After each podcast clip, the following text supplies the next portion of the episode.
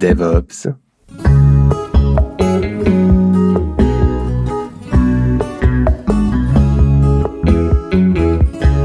DevOps, le magazine et observatoire du DevOps.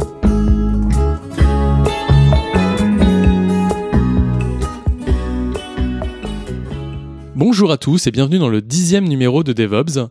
Alors aujourd'hui nous avons un petit nouveau avec nous. Petit, euh, je vais laisser présenter, donc euh, Nicolas. Bonjour, donc Nicolas. Je Metz et je suis consultant SRE DevOps chez Serenity, donc une boîte que j'ai créée depuis deux ans maintenant. Et ça va faire 15 ans que je travaille, un truc comme ça. D'accord. Bon, de toute façon, vous apprendrez à le connaître un peu plus euh, durant le podcast. Et avec nous, nous avons deux anciens pour le coup. Donc nous avons Romain. Bonjour. Moi, Romain Soufflet, toujours indépendant, euh, toujours au ministère. Euh, bon, j'aurai peut-être l'occasion de reparler de la mission plus tard. peut-être. Peut-être. Ou pas. On verra. Super. Et Barthélémy Et donc Barthélémy, en effet, un vieux routard du DevOps. bon voilà, toujours fidèle au poste. Super. Bon voilà. De toute façon, euh, vous allez euh, vous allez apprendre aussi à nous connaître si jamais vous ne euh, aviez pas vu avant. C'est la rentrée, même si on a fait déjà un numéro avant. donc pas mal de petites nouveautés pour parler un peu de tout autour de DevOps. vous l'avez peut-être vu. Enfin, il y avait déjà les meet-up qu'on a fait. vous pouvez bien sûr participer sur meetup.com et décider de rejoindre si jamais vous voulez parler.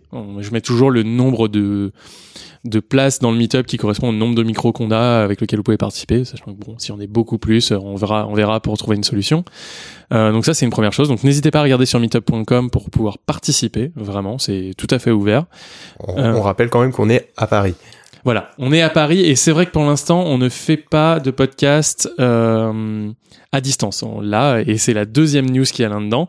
Euh, on est à l'heure actuelle en direct live sur YouTube. Vous n'avez pas le lien et vous voilà, nous sommes en euh, nous sommes en différé, donc voilà, là le lien pour l'instant est, euh, est, euh, est, privé. Mais plus tard, on va peut-être essayer de faire en sorte d'être en live sur YouTube, que vous puissiez commenter, nous voir en direct. Et voilà, on pourrait peut-être prendre vos questions que vous avez en live sur ce qu'on dit et on essaiera d'y répondre. Donc je trouve ça assez intéressant. Voilà, pour l'instant, on est en expérimentation. N'hésitez pas à nous dire ce que vous en pensez pour le coup et on verra. donc voilà, donc là on a une jolie caméra 360 devant nous qui, qui nous filme en permanence. Euh, donc En fait, c'est beaucoup plus sexy à l'écran que de regarder la caméra. Ouais. Mais c'est la première fois que ça m'arrive, faut, faut, pas regarder. Voilà. Donc, vous le verrez, voilà, on est en pleine expérimentation. Vous nous direz ce que vous en pensez. Oh, voilà, on essaye et puis on voit, on voit ce qui se passe. Donc voilà un peu. Et enfin, un dernier point encore en termes de communauté pour justement pouvoir euh, peut-être nous discuter avec nous, enfin discuter avec nous, euh, nous faire part de vos remarques ou même euh, part de sujets que vous aimeriez aborder. Euh, on a ouvert un spectrum euh, dont le lien euh, est sur meetup.com et de toute façon je le donnerai euh, un peu partout dans la description là du podcast. Donc c'est un spectrum pour la communauté P7T. À l'intérieur vous avez un sous-forum DevOps et n'hésitez pas à contribuer pour dire ce que vous avez aimé, pas aimé, pour contribuer aussi au sujet qu'on vient d'aborder. Il y a un il y a un topic ouvert pour chacun des sujets qu'on va dont on va discuter. Donc voilà, si vous avez quoi que ce soit, n'hésitez pas à commenter euh, un peu plus. Et d'ailleurs, euh, c'était comme ça que Nicolas nous a rejoint, puisqu'il a aussi commenté euh, le dernier DevOps qu'on a fait sur la sur l'observabilité. Et donc voilà, donc plein de choses nouvelles. Donc n'hésitez pas à venir, à donner donner votre point de vue, des choses différentes, des des liens qui pourraient agrémenter un peu pour les pour les autres auditeurs le podcast. Voilà, donc c'est sur Spectrum euh, et euh, vous aurez le lien euh, très vite dessus. Allez, place au sujet. Exactement, place au sujet et surtout place d'abord comme on a un nouvel Ah oui, on va peut-être quand même dire de quoi on va parler, un peu de teasing. Donc on va parler de formation, formation des équipes, formation comment comment atteindre de la compétence en fait. on va parler de euh, des tests dans l'infrastructure Ascode. Et ça, c'est Nicolas qui nous apporte ce sujet-là, hein, en tout cas qui est, qui est intéressé par tout ça. Et j'espère qu'il est intéressé par le reste. Et on a enfin euh, l'innovation dans l'entreprise, et euh, parce que dans le DevOps, voilà, il y a forcément un lien à un moment ou à un autre avec de l'innovation ou en tout cas des choses nouvelles. Mais je, je vois Romain qui commence à et voilà, et on aura un super débat là-dessus, donc restez jusqu'à la fin. Et enfin, et enfin, et au début, en tout cas, pour commencer, on va demander à Nicolas une petite question qui est un peu traditionnelle quand on a un nouvel invité, qui est qu'est-ce que pour toi le DevOps? Alors le DevOps pour moi, donc on va retrouver finalement des pratiques euh, autour de tout ce qui est automatisation, euh, au sens large. je ne vais pas rentrer dans l'automatisation versus mécanisation, euh, mais c'est plutôt surtout un état d'esprit pour moi. Et l'idée, enfin l'idée, je trouve qu'elle est assez bien d'ailleurs retraduite dans le bouquin euh, The Phoenix Project. Ça va être de euh, vraiment d'aligner la boîte sur des enjeux métiers. Euh, et de retrouver vraiment la continuité que la finalement bah, que tous les services IT soient au service du business et fassent progresser l'entreprise. Super, voilà. C'est très bien. Et ben voilà, on a une, une, une définition, en tout cas. On ne sait pas si c'est la définition, mais on a une définition. Euh, et pour commencer, on peut voir pour une petite partie news, euh, si jamais euh, on en a, on en a un peu. Moi, je vais commencer. Il y a une news. Euh, je vais essayer de prendre des news récentes, comme ça, tout le monde euh, sera dedans. Moi, c'est la news d'aujourd'hui de Microsoft qui a décidé de libérer 60 000 brevets et les donner à la Linux sont des ou la oui, la OIN ou je sais pas, je sais pas ce que c'est. Ouais, c'est Open Open Initiative, je sais plus quoi. En, en, tout cas, ils les ont donnés. En tout cas, ils les ont donnés et ils les ont libérés dans un organisme qui permet de mettre en commun des des, des brevets pour faire en sorte que les gens s'attaquent pas euh, dedans. Et je trouve être un pas de plus encore, on en a déjà parlé dans d'autres DevOps, euh, sur euh, le l'ouverture de Microsoft sur sur l'open source en fait. Et on voit vraiment un mouvement. Enfin, quand on se rappelle de Steve Ballmer qui disait Linux est un cancer pour l'informatique. Steve Ballmer, c'est un bon souvenir quelque part. Oui, mais en tout cas, c'est un souvenir. en tout cas, c'est un souvenir. Et, et on voit vraiment une ouverture. Donc, on, on le répète encore si jamais vous avez encore un état d'esprit sur Microsoft et un, truc qui était euh, MS avec euh, avec le dollar à la fin, comme on l'a tous fait, je pense, euh, dans un forum ou un autre, un IRC ou un Slack, euh, c'est, enfin, ça tend à changer. Ouais, ça a beaucoup changé. Ils soignent énormément leur image. Euh, j'ai rencontré des gens de chez Microsoft dans des meet-ups, dans, qui faisaient des talks très intéressants sur des sujets techniques. Euh, ils libèrent les codes sources, ils vont sur GitHub. Euh, je pense que la culture de l'entreprise a pas mal changé en 20 ans et faut juste qu'on commence à se rendre compte, qu'on arrête un petit peu de bâcher. Ils ont toujours certains défauts, mais malgré tout, ils font quand même pas mal d'efforts et je trouve ça, je trouve ça intéressant à souligner quand même. Bah, c'est même moins qu'en 20 ans, parce que c'est surtout leur nouveau PDG, alors qu'il a un nom imprononçable. Euh, euh. L'ancien directeur euh, Branch Cloud euh, de Microsoft. Ouais, qui, a, qui, a, vraiment fait une révolution en, je passe 5, 5, 10 ans, même moins, j'ai l'impression, parfois. Mais... Hmm. C'est vrai que maintenant, c'est quand même intéressant de pouvoir suivre certains de leurs projets qui vraiment pour le coup euh, m'intéresse. Hein. Euh, le dernier que j'ai en tête, c'était sur euh, la 3D dans le browser avec OpenGL. Euh, vraiment, ils font un travail qui est formidable et sur vraiment tout un tas de sujets que j'aurais pas forcément soupçonné venant de chez eux, mais mais bon, pourquoi pas en final. Hein, autant accepter qu'ils fassent des choses bien, parce que après tout, pourquoi pas Parce que c'est vrai, hein, tout simplement. Bah oui, tout simplement. Mm. Je crois qu'il il revendique un peu peut-être pas être de la top, euh, la première boîte qui contribue à l'open source, mais en tout cas d'être dans les plus impactantes. Alors après, peut-être alors la limite à l'histoire de brevet, c'est finalement c'est pas tout à fait donné, c'est je pense c'est plus des qu'on appelle des ils garantissent l'usage, en tout cas ils viendront pas t'attaquer contre. C'est pas, enfin il y a eu un moment, il y a eu quelques tweets que j'ai vu ce matin, c'était euh, ouais on allait donner tous nos brevets, c'est déjà pas tous les brevets, c'est seulement 60 000 sur les je sais plus combien de centaines de millions, de milliers qu'ils ont. Et après, c'est plus, c'est un droit d'usage qui est donné, c'est pas complètement du brevet open source. Euh, bon, après, bon, c'est des, c'est des précisions de d'usage, mais c'est pas. C'est, c'est. Euh, mais c'est effectivement, c'est déjà un grand pas. C'est plutôt un consortium où tout le monde en fait met ses brevets dedans et s'applique de pas s'attaquer mutuellement parce que si jamais quelqu'un attaque, ça, tout le monde se retourne contre lui ou un truc comme ça. C'est, en gros, c'est une somme, c'est un zéro sum game euh, au sein au sein d'un consortium, quoi. D'après ce que j'ai cru mm. comprendre là-dedans. Un terrain neutre. Mais ce qui est plutôt pas mal. Mais ça veut dire aussi sans doute, on disait ça il y a pas longtemps. Euh, je me souviens plus de euh, à quel moment ou quel article j'avais lu. Donc il est soumis à caution extrêmement forte là-dessus, mais qui était qu'à l'heure actuelle, Google, Microsoft et Apple dépensaient plus en frais d'avocat dans les patentes trolls et dans même les attaques entre eux que en R&D. Donc on arrivait à un, truc complètement ignoble où tout le monde en fait euh, arrivait, même si des fois il gagnait, les frais d'avocat qu'ils avaient eu pour gagner et euh, des fois ils perdaient etc ce qui fait que in fine tout le monde dépensait énormément de fric euh, juste dans les frais d'avocat sur les patents. Enfin c'était enfin sur les brevets. Ouais donc c'est pas si désintéressé que ça c'est pour calmer le jeu entre les puissants ouais mais c'est puissants du, de l'IT quoi. Mais je pense c'est ça qui est bien en fait. Enfin, on a, quelque chose où où, où enfin en gros, tout le monde met en commun euh, son, son jeu de la terreur euh, ensemble, euh, en se disant on a tous des armes nucléaires, mais si jamais on les a toutes ensemble, bah personne n'y touche, quoi. Enfin, de ce que, hmm. en se disant, en se disant quelque chose comme ça. Euh, ça pourrait ressembler, ça pourrait ressembler à ça, euh, je pense. Donc voilà, moi ma news d'aujourd'hui que je trouve être juste une révélateur de tout le reste. Je sais pas, je pense qu'elle aura pas un impact sur notre vie euh, comme ça là tout de suite. Je pense pas qu'il y a un brevet dedans où d'un coup on a ah ça y est on peut utiliser le clic droit de la souris. Parce que je crois qu'il y a un brevet là-dessus hein, sur le clic droit de la souris. Il y et a eu un troll à une époque, ouais. Ouais, voilà, il y a, il y a- enfin bref, il y a, mais bon, je pense pas, je pense pas que ça révolutionnera notre vie, en tout cas là à l'heure actuelle dans les prochains mois et et ma venir à venir. Voilà. Mm, ouais. Pas Autre news en tout cas. Autre news, euh, Non. non. Moi j'ai un truc éventuellement Bah oui, rapide. Euh, moi j'ai deux news, deux news, euh, un truc sympathique, moi qui voilà qui va peut-être nous impacter plus au quotidien que les brevets de Microsoft, qui a pas forcément grand chose à voir avec le DevOps, mais bon avec l'informatique oui, c'est quand même AMD qui revient en puissance sur euh, le comment dire le hardware euh, consumer. Ça je trouve ça cool. Alors c'est moins cool parce que Intel a des difficultés et blablabli blablabla, mais euh, de voir que la concurrence marche toujours et qu'il y a un gars qui était largué depuis plusieurs années, voire dizaines d'années, qui revient dans, la game et qui pèse, euh, ça fait plaisir. Et, euh, voilà, voir du nouveau matériel, du nouveau hardware, des nouvelles choses qui arrivent, c'est toujours sympathique pour euh, les geeks euh, que nous sommes.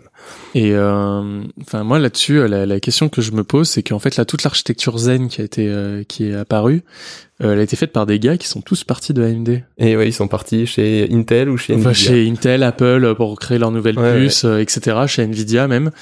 Euh, Le ça gars veut qui dire est quoi Qu'est-ce le, faire le- le lead architecte euh, Zen, en effet, il est maintenant il est chez euh, Intel et euh, bon bah, on verra ce qui va sortir, mais Ouais, mais euh, C'est-à-dire que demain, AMD, euh, c'est jamais, enfin, parce qu'on sait que les cycles de développement de ce genre d'architecture-là, ils sont sur 4-5 ans. ouais au moins Donc, dans 4-5 ans, AMD, ils trouveront autre chose. quiz, question, euh, On verra. voilà, c'est, peut-être ça, là, que je me dis, mais, euh, non, par contre, il y a un point là-dessus que tu relèves, qui est que là, à l'heure actuelle, donc, on a des technologies, là, on le voit dans les architectures Zen et les, euh, les, euh, l'architecture serveur qui sont les, euh, épiques. Mm. euh, qui sont genre des, des, des brutes, et, mais qui ont un comportement très très différent de tous les autres. euh, ouais, justement, AMD, ils ont sorti une espèce de, je sais pas, c'est un tooling ou un framework pour mieux utiliser les features de leur CPU euh, Epic sur Microsoft, sur Windows. sur Windows. Mais justement, en fait, c'est ça mon, le point que, qui vient derrière, c'est que en fait, on a des architectures maintenant qui sont différentes, et donc peut-être de traiter. Enfin, est-ce que demain, on avait déjà eu ce point-là euh, à un moment, c'est est-ce que demain on doit traiter le hardware comme faisant partie de notre software? C'est-à-dire que euh, là, pour l'instant, en fait, on, on, on est- tout le monde est dépendant du GCC, c'est-à-dire quand on, quand on télécharge un paquet Debian, CentOS, etc., il a été précompilé pour une architecture X. On nous dit AMD 64, ça veut rien dire, puisqu'en fait, c'est quelles sont les architectures, est-ce qu'on utilise du SSE, est-ce qu'on utilise euh, quelle version de SSE, etc. Euh, et là, quand on est dans des architectures type, euh, type euh, bah, pas Pul 2R, mais Zen maintenant, bah, on voit que ça a un impact vraiment fort. Et donc, moi, j'ai toujours un petit problème maintenant à ce qu'on ne parle pas euh, d'un logiciel euh, basé sur un hardware et sa manière de fonctionner. Enfin, je trouve qu'on a encore un degré de retard sur l'optimisation des logiciels qu'on fait euh, Mhm. par rapport à la plateforme qu'on utilise. Donc on s'est mis dans l'esprit, parce que c'était le cas pendant euh, 15-20 ans, qu'on avait une architecture unique, unique et une manière de construire et de compiler ces logiciels uniques, mais en fait, ce sera peut-être de moins en moins le cas. Bah, c'est un peu ça que je me dis. Et donc, ça Ouais. va de, ça va peut-être nécessiter une nouvelle, un nouveau, enfin, un- nouveau concept même de, de, de logiciel. On voit aussi qu'il y a l'architecture MIPS qui arrive, euh, qui arrive pas mal, et parce que c'est open source, etc. Et que Il y a la montée en force des ASIC aussi, euh, qui arrivent sur les, euh, les calculs d'AI, les calculs de plein de choses. Oui, c'est ça, oui. Il y, a, il y a tout ce qui est le calcul euh, des IA, et donc ça veut Mhm. dire avoir du matériel adapté à, au truc qu'on fait. Enfin, je trouve que là, à l'heure actuelle, en fait, on a justement une montée plus encore même de la de l'architecture customisée, de Ouais, oui, l'architecture il y a, il y a euh, une hardware, euh, spécialisation du hardware, que ce soit pour du threading, que ce soit pour du GPU computing, que ce soit pour de l'ASIC, pour des applications hyper spécialisées. Ça a toujours existé, hein, ça a toujours... euh, mais on en parle et il y a un mou- petit mouvement euh, qui, qui est en train de se faire. Alors est-ce que ça va se transformer et ça va se généraliser ou ça va rester une niche? On sait pas.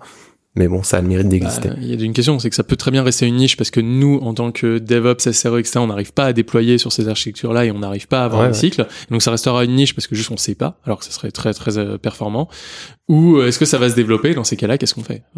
Est-ce qu'on va continuer d'utiliser nos paquets euh, AMD 64 complètement euh, compatibles avec euh, toute la Terre alors Enfin, que on, a, on a des solutions, on peut gérer différentes architectures, ça a toujours été prévu, mais c'est pas quelque chose, encore une fois, qui est généralisé. Voilà. Donc là, on aura, à mon avis, on- ça se trouve, on aura demain des nouvelles questions à se poser sur quels sont les conteneurs. Ça veut dire peut-être faire, enfin, on l'a déjà, hein, la, la cross-compilation des conteneurs pour euh, ARM 64, euh, ARM 32, pour le Raspberry Pi qui va bien, pour AMD 64. 64, pour euh, Windows, etc., etc., etc.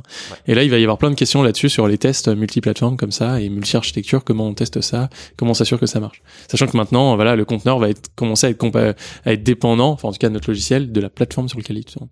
Voilà, donc on aura plein de questions à se poser. euh, Je connais pas encore l'impact qu'il va y avoir sur les entreprises et l'aspect business, mais moi en tout cas ça me fait très plaisir de me plonger dans ces problématiques-là. hein. bah voilà, je pense Juste que, pour le challenge, euh, j'adore ça. Je pense qu'on aura des discussions là-dessus, en tout cas dans les mois slash années à venir. Mais voilà, Euh, super, euh, super news. Je sais pas si quelqu'un en a une autre. C'est bon? Allez, vas-y. On va commencer par le premier sujet sur la formation. Alors ça, c'est un sujet qui me tient un peu à cœur en ce moment, puisque justement, c'est quelque chose que je commence à faire, donc des formations autour euh, du DevOps, autour des outils qui vont autour, Kubernetes, Docker, euh, Git même des fois, Jenkins. Et c'est des formations à l'heure actuelle qui sont euh, on va dire traditionnelles. C'est des formations euh, de type euh, une journée, deux journées, euh, soit dans le sein, au sein de l'entreprise, soit euh, dans un, institut de formation. Les gens viennent, viennent se former, euh, on fait des ateliers qui vont avec, et à la fin, enfin, c'est des ateliers donc très théoriques, même s'ils sont des fois pratiques, mais ils sont dans un, un univers quand même très très cadré euh, et très très édulcoré par rapport aux contraintes qu'on va avoir directement en entreprise. Et à la fin, on en espère avoir une connaissance. Je suis sûr que les gens sortent de là avec plus de connaissances qu'ils ne sont rentrés.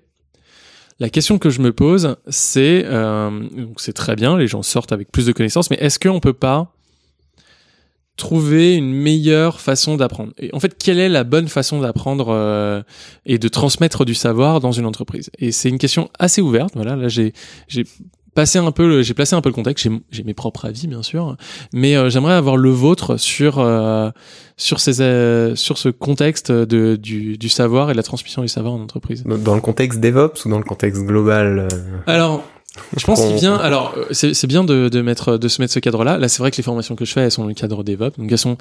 C'est des formations. Les outils qu'on utilise sont des fois des outils techniques, mais in fine, en fait, il y a plein de backgrounds à savoir. Donc, en fait, on est plus dans un dans une culture parce que chaque outil ne vient pas indépendamment. Il vient dans une il vient dans une sphère d'influence. On fait pas du Jenkins si on veut pas faire CI. C'est pas juste un outil qu'on va utiliser pour à peu près tout. On va pas faire du Git si on veut pas euh, faire euh, des branches, etc. Ça sert à rien d'utiliser Git pour avoir juste un master et c'est tout. Donc en fait, ça vient plutôt dans une philosophie. Et souvent, quand on fait une formation sur un outil, on fait aussi la formation de ce qui va autour. Et donc en fait, il y a toujours cette transmission du savoir, de la connaissance ou d'un état, euh, très- au sens très très général. Donc c'est pour ça que ça a trait énormément au DevOps, mais c'est vrai que c'est pas limité au DevOps. Je pense là dans la for- dans la dans la formation et dans l'idée en tout cas que je m'en fais de la transmission du savoir en entreprise, qu'on va appeler formation pour avoir un terme euh, Dans le sens large. dans le sens très large. Voilà, c'est pas le moment où on est en formation. J'avoue que nous, on a des problématiques euh, liées à la formation. euh, quand on essaye de former euh, des profils au logiciel qu'on est en train de créer là au ministère, par exemple, on parle souvent de, de prérequis. Et bah, souvent, les prérequis, par exemple, si on dit en prérequis pour utiliser notre forge, il faut savoir, il faut connaître un minimum Ansible. Euh, les gens arrivent en disant on connaît Ansible et finalement ils y connaissent très très peu. Ils connaissent à peine, par exemple, le fonctionnement d'une clé SSH et ça ça limite réellement euh, l'apprentissage derrière parce que nous on s'appuie fortement sur les mécanismes qui permettent à Ansible de fonctionner et du coup on, se heurte un peu à un mur et euh, on a vraiment des gros problèmes avec ça c'est euh, les formations pour qui elles sont et par où on passe et jusqu'où on creuse le sujet et euh, ça c'est des questions qu'on se pose énormément en ce moment Et ça, c'est, c'est, là, je vais rebondir là-dessus. C'est, est-ce que c'est dû à un silotage? Parce que là, en fait, ce que, ce que tu es en train de dire, c'est que vous, vous avez développé une solution avec des prérequis que vous connaissiez, enfin, voilà, qui ont été, qui reposaient sur des bases, qui n'étaient pas, en fait, partagées au- uniformément au sein de l'entreprise, en fait.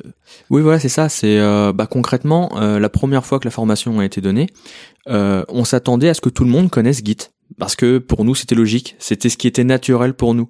On a des profils qui n'ont jamais utilisé un seul logiciel de gestion de version, mais jamais aucun, hein, pas Subversion, pas CVS, rien du tout. Euh, bah, concrètement, on a passé une demi-heure à réexpliquer Git. Euh, une demi-heure, c'était pas suffisant pour ces profils-là, et les autres profils se sont un peu, euh, bah, ils ont rien eu à faire puisqu'ils connaissaient déjà. Donc, on avait vraiment une sorte de, bah, en fait, la, la formation a perdu son rythme concrètement. Donc, on a perdu pas mal de profils au niveau de leur attention. On a perdu les profils moins capés techniquement parce que ben c'était trop technique. Euh, donc, au final, ce sujet formation est vraiment un sujet très problématique. Si on s'organise en session et qu'on essaye de former plusieurs personnes, on a ce problème d'homogénéité dans la classe. Euh, après, moi, je sais que des formations individuelles sur des sujets très précis comme SSH, comme Git, ça marche très bien, mais à un niveau individuel, ça va pas très vite pour former une entreprise, par exemple. Est-ce que c'est pas juste un problème de calibration?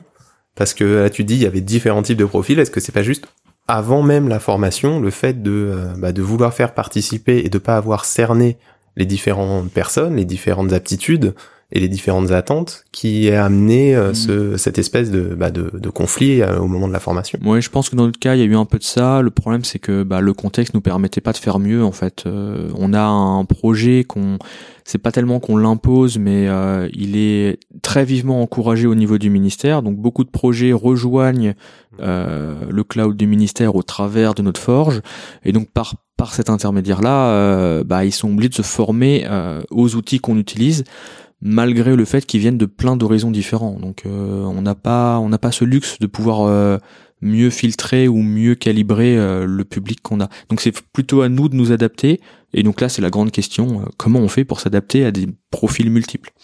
Donc là, la question, en fait, euh, si j'ai, donc la babar, c'était la, division des des profils au sein de la formation.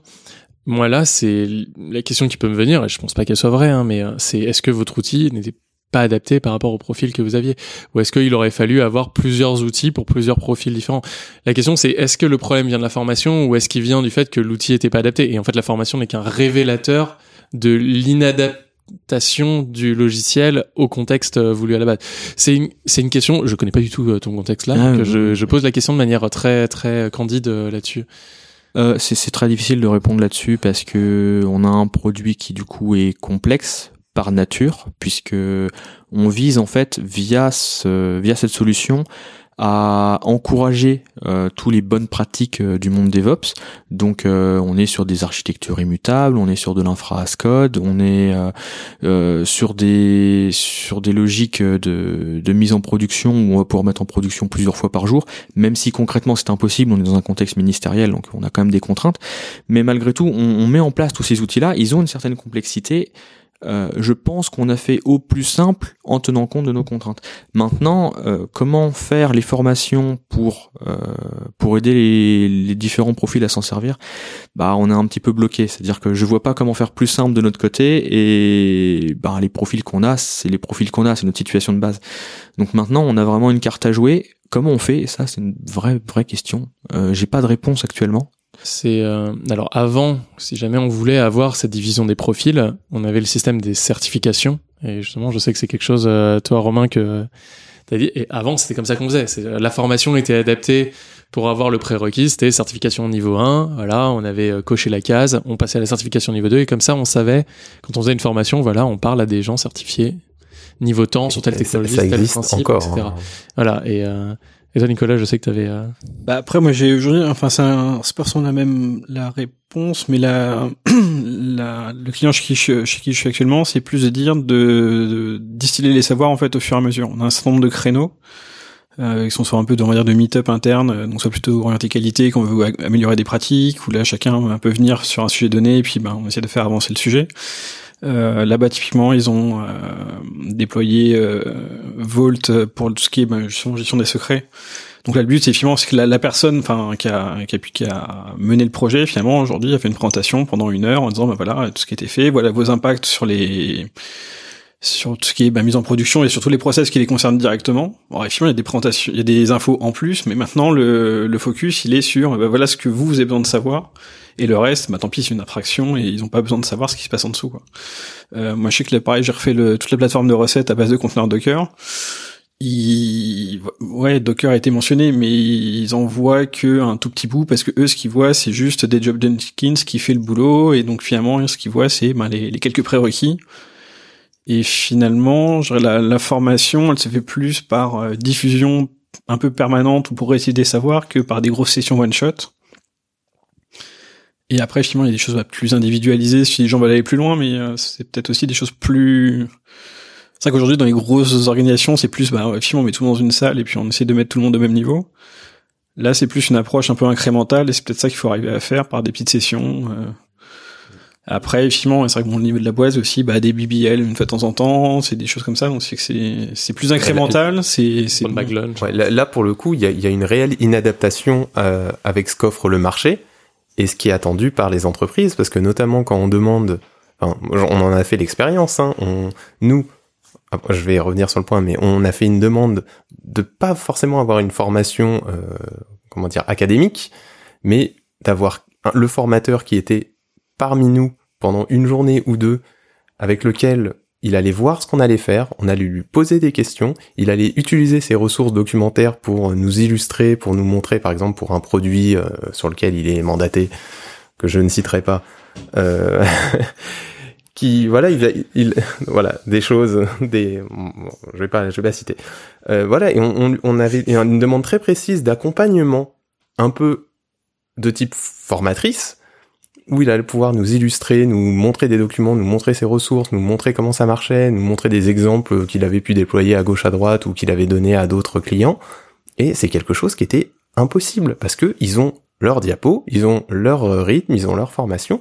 Et quand on demande quelque chose qui sort un peu du cadre, euh, qui sort voire même complètement du cadre et qui est plus dans l'accompagnement et la passation de connaissances, on va dire incrémentale comme tu disais, bah il y a plus personne devant. Ça- C'est, ça- c'est- ça sort du lot Le quoi. problème, c'est que ça, ça s'appelle pas de la formation, ça s'appelle du conseil. c'est pas du conseil. Et que le conseil là-dessus, euh, moi je suis indépendant et donc j'ai sorti un, un article justement là-dessus. Je l'explique clairement, il y a plusieurs niveaux. Il y a la formation plénière. Les toi là, ce que tu demandes, c'est du C'est conseil. du conseil. Mais alors, il- Et le c'est- problème, c'est que c'est pas les mêmes budgets. C'est que le budget formation, c'est pas le même budget que le budget conseil. Et personne Ouais. payer. Mais Personne au bout d'un moment, conseiller. c'est mon deuxième point, c'est que la formation entre guillemets plénière académique, ça marche bien pour des débutants, voire des euh, personnes avec des capa enfin des connaissances intermédiaires. Mais nous qui avons, euh, voilà, on, ça fait 8-10 ans qu'on baigne dans le, dans le métier, ou peut-être plus pour certains qui, qui rigolent. Mais voilà, ça On fait rester 8 plus sur 10 huit ans. On- même quand on va dans des conférences, des fois, on s'emmerde. Enfin, on, a, on n'apprend Pour rien. boire, de toute façon. Enfin, on y va pour boire, Non, on y va pour, pour on y va parler pour avec les boire, on y va potes, pour rencontrer des gens, on y va pour discuter, on apprend va- aussi. voilà, on apprend des choses. Mais euh, mais c'est vrai que le, les- le retour principal lorsqu'on fait des vrais, enfin des vrais entre guillemets formations, des formations soit certifiantes, même si on- ça fait longtemps que j'en ai plus fait, euh, que j'essaye même plus soit des formations, on va dire euh, commerciales, je vais appeler ça comme ça.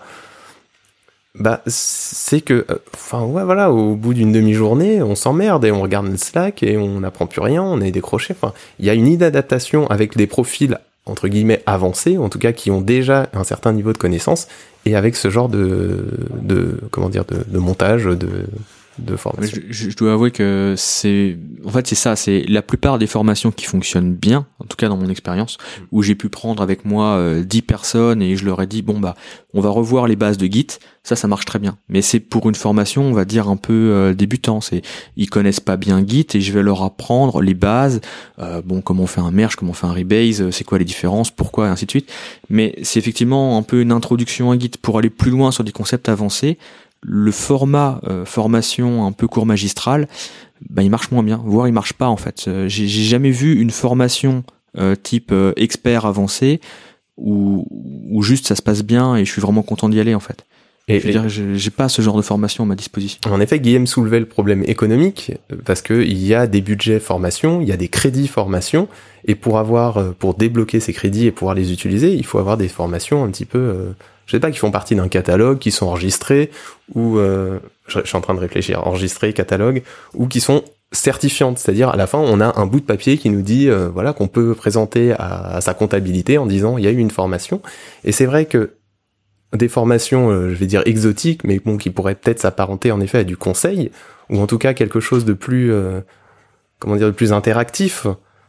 Et ben, ça rentre pas forcément dans ce cadre-là, et c'est très difficile à ça faire rentre passer. pas parce que la définition du done, enfin la définition du réalisé n'est pas Elle n'est pas... pas. possible en fait, n'existe pas. Et c'est la définition même du conseil. La définition du conseil, c'est que tu prends quelqu'un pour ses capacités de manière euh, genre euh, quasiment dans la croyance de il va t'aider sans le savoir à l'avance. C'est c'est c'est et c'est vraiment ça euh, la chose. Mais en même temps, moi là, je suis devenu indépendant pour justement pouvoir ramener ça. C'est que je vais voir des entreprises qui n'ont pas ces capacités-là et ces, enfin ces capacités-là, n'ont pas plutôt les compétences. C'est pas du tout les capacités, c'est les compétences, l'envie, le l'expérience Le temps. et le temps exactement voilà c'est enfin le- les indépendants sont justement là pour faire ce genre de choses là c'est c'est- enfin Après voilà, on, on- t'es t'es un peu genre le seul CDI autour de nous. Ouais, arrive encore. Et la minorité. Voilà, tu es la minorité, mais on est tous passés par là, donc à mon avis, enfin, je, donc, euh, donc on sait, on sait très bien euh, ce qui, ce qu'il en est à ce niveau-là.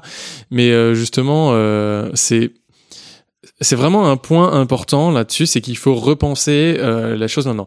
Le problème aussi qui va se passer quand il y a quelqu'un qui vient dans ton infrastructure, quelqu'un d'extérieur, c'est que cette personne-là, elle va avoir un avis, elle va avoir une opinion, et globalement, des fois, elle va pas être d'accord avec ce que tu dis. Oui, mais c'est Donc, le formateur, t'es d'accord, t'es pas d'accord, quand tu rentres chez toi, tu fais ce que tu veux.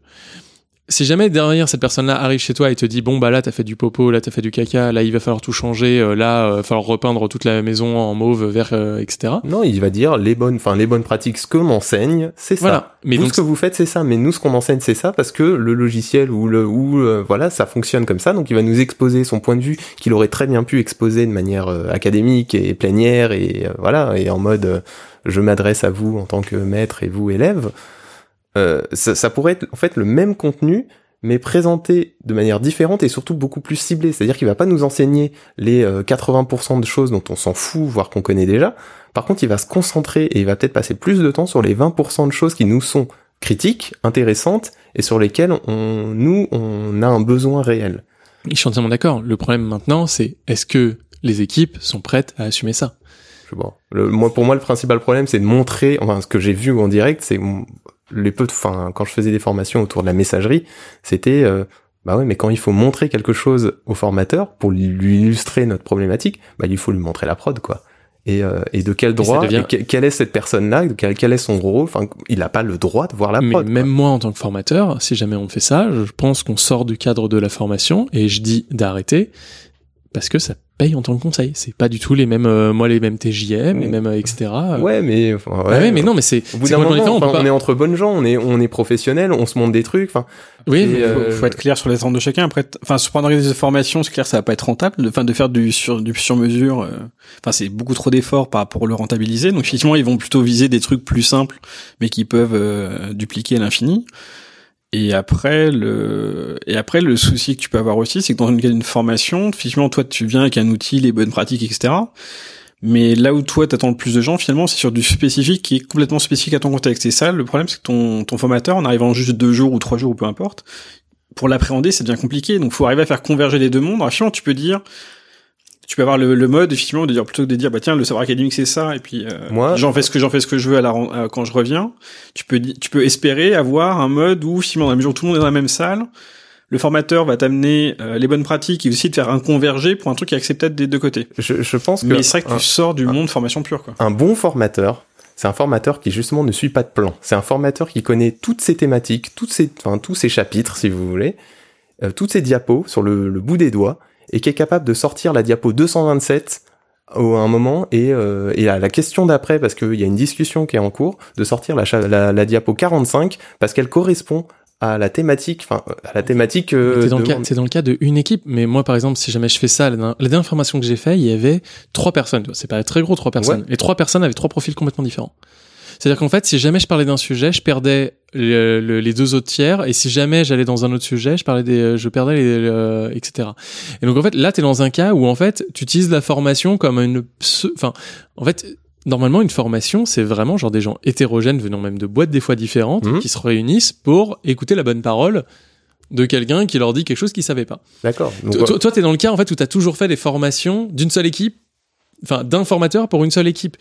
Tu vois bien que ton truc, il est, enfin l'attente que toi tu vas avoir d'une formation, elle sera différente en fonction des personnes qui sont autour de la table. Et donc, dans une formation tradie, on va dire vraiment le pur tradie, t'as des gens différents autour de la table. Peut-être vous, vous faites un peu différent, c'est-à-dire vous achetez en masse euh, et vous dites voilà, j'envoie toute mon équipe euh, à faire la formation. Ou c'est- des fois c'était moi qui étais le formateur et je formais en effet une équipe de la mairie de machin. euh, Voilà, et- mais ce contexte-là, il existe, mais il est pas, il est pas toujours le cas. Mais là, en fait, justement, quand tu formes une équipe, machin, ça devient compliqué. T'es- T'es borderline vraiment entre, euh, parce que vraiment, j'y étais confronté. T'es borderline entre le conseil et la formation. Ouais.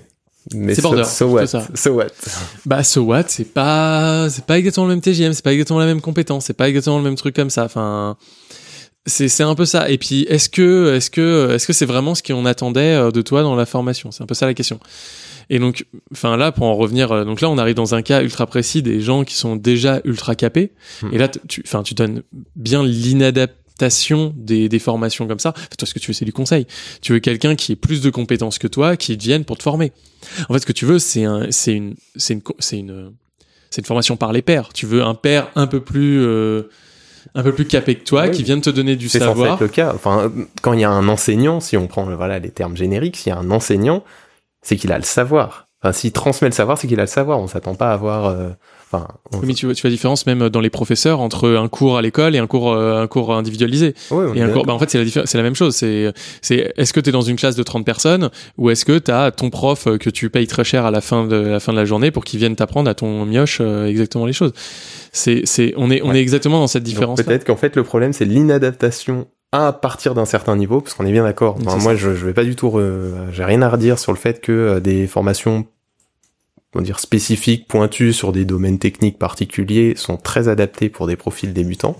Mais euh, le principal problème que nous on rencontre et euh, bah, qui est qui existe pour, je pense, euh, une- beaucoup de DevOps qui sont en général des gens un petit peu plus expérimentés, c'est que c'est c'est qu'on s'y retrouve pas, quoi. Bah, Et donc, comme, comme les conférences. Aujourd'hui, finalement, les, tu retrouves pas mal de conférences qui te servent juste à t'amener une, une veille ou à te confirmer que t'as bien, euh, que t'as pas raté de gros trucs et, Mm. euh, C'est les tendances, quoi. et que t'es à jour sur l'état de l'art euh, en la matière. Alors que éventuellement tu pouvais aller à des, aux mêmes conférences quelques années plus tôt, bah tu ressortais, t'avais l'impression d'avoir appris plein de choses, sauf que bah toi t'as as mûri entre temps. Et c'est vrai qu'aujourd'hui, et, faire, pareil dans les, conférences aujourd'hui, tu vois, les, gens qui donnent les conférences, c'est des gens qui ont ton âge finalement, qui ont même à peu, à peu près la même expérience. Donc finalement, t'apporter plus, ça devient compliqué. On est vraiment, enfin, t'arrives sur des niches, quoi, sur des profils très particuliers. Et euh, donc finalement aujourd'hui même les conférences, moi je vois, c'est plus finalement pour des gens qui ont entre quoi 0 et 10 ans d'expérience peut-être, ou peut-être moins. Euh, où c'est bien, ça te donne des, des sujets, euh, enfin voilà, ça, ça complète, etc. T'apprends plein de choses. Au bout d'un moment, bah, plus ça, plus tu vas monter en expérience, moins tu vas apprendre de choses. Après, ça va juste te confirmer finalement que t'es à jour euh, sur ta veille, et ainsi de suite. Alors, je pense sur des sujets que tu connais pas, tu vas apprendre des choses, mais bon. Est-ce que je te Mais c'est vrai qu'aujourd'hui, moi, enfin, moi, je le vois sur des, conf- enfin, sur plein de conférences, on est, on est quelques-uns à se poser des questions sur, euh, oui, j'ai envie de, de continuer à aller à des, ex- à des conférences. Maintenant, euh, je veux, euh, je veux avoir quelque chose en face, quoi. Et c'est vrai que ça devient de plus en plus compliqué. Oui, même euh, pour les gens qui organisent des conférences, trouver des profils et trouver des thématiques et trouver euh, des enfin, voilà, tout simplement des, des gens qui sont capables d'amener ce genre de contenu. C'est c'est galère. Enfin, je pense qu'ils galèrent déjà à trouver des gens euh, capables d'amener du contenu intéressant.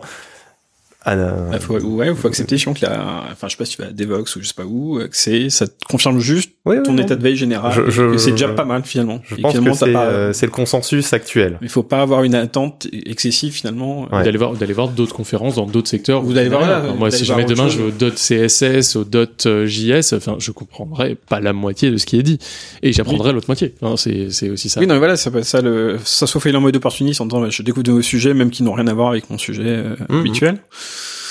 Et après, sur des sujets plus pointus, soit tu vises peut-être des conférences très orientées produits, alors est-ce que c'est genre la DockerCon, KubeCon, etc., tu vas te dire, tiens, mais il va y avoir des tracks un peu avancés, euh, et là, j'espère en avoir des choses, ou alors, bah, tant pis, c'est, ça reste généraliste, et sans aucun terme péj- péjoratif dans l'histoire, mais ça te donne juste une tendance où on était à,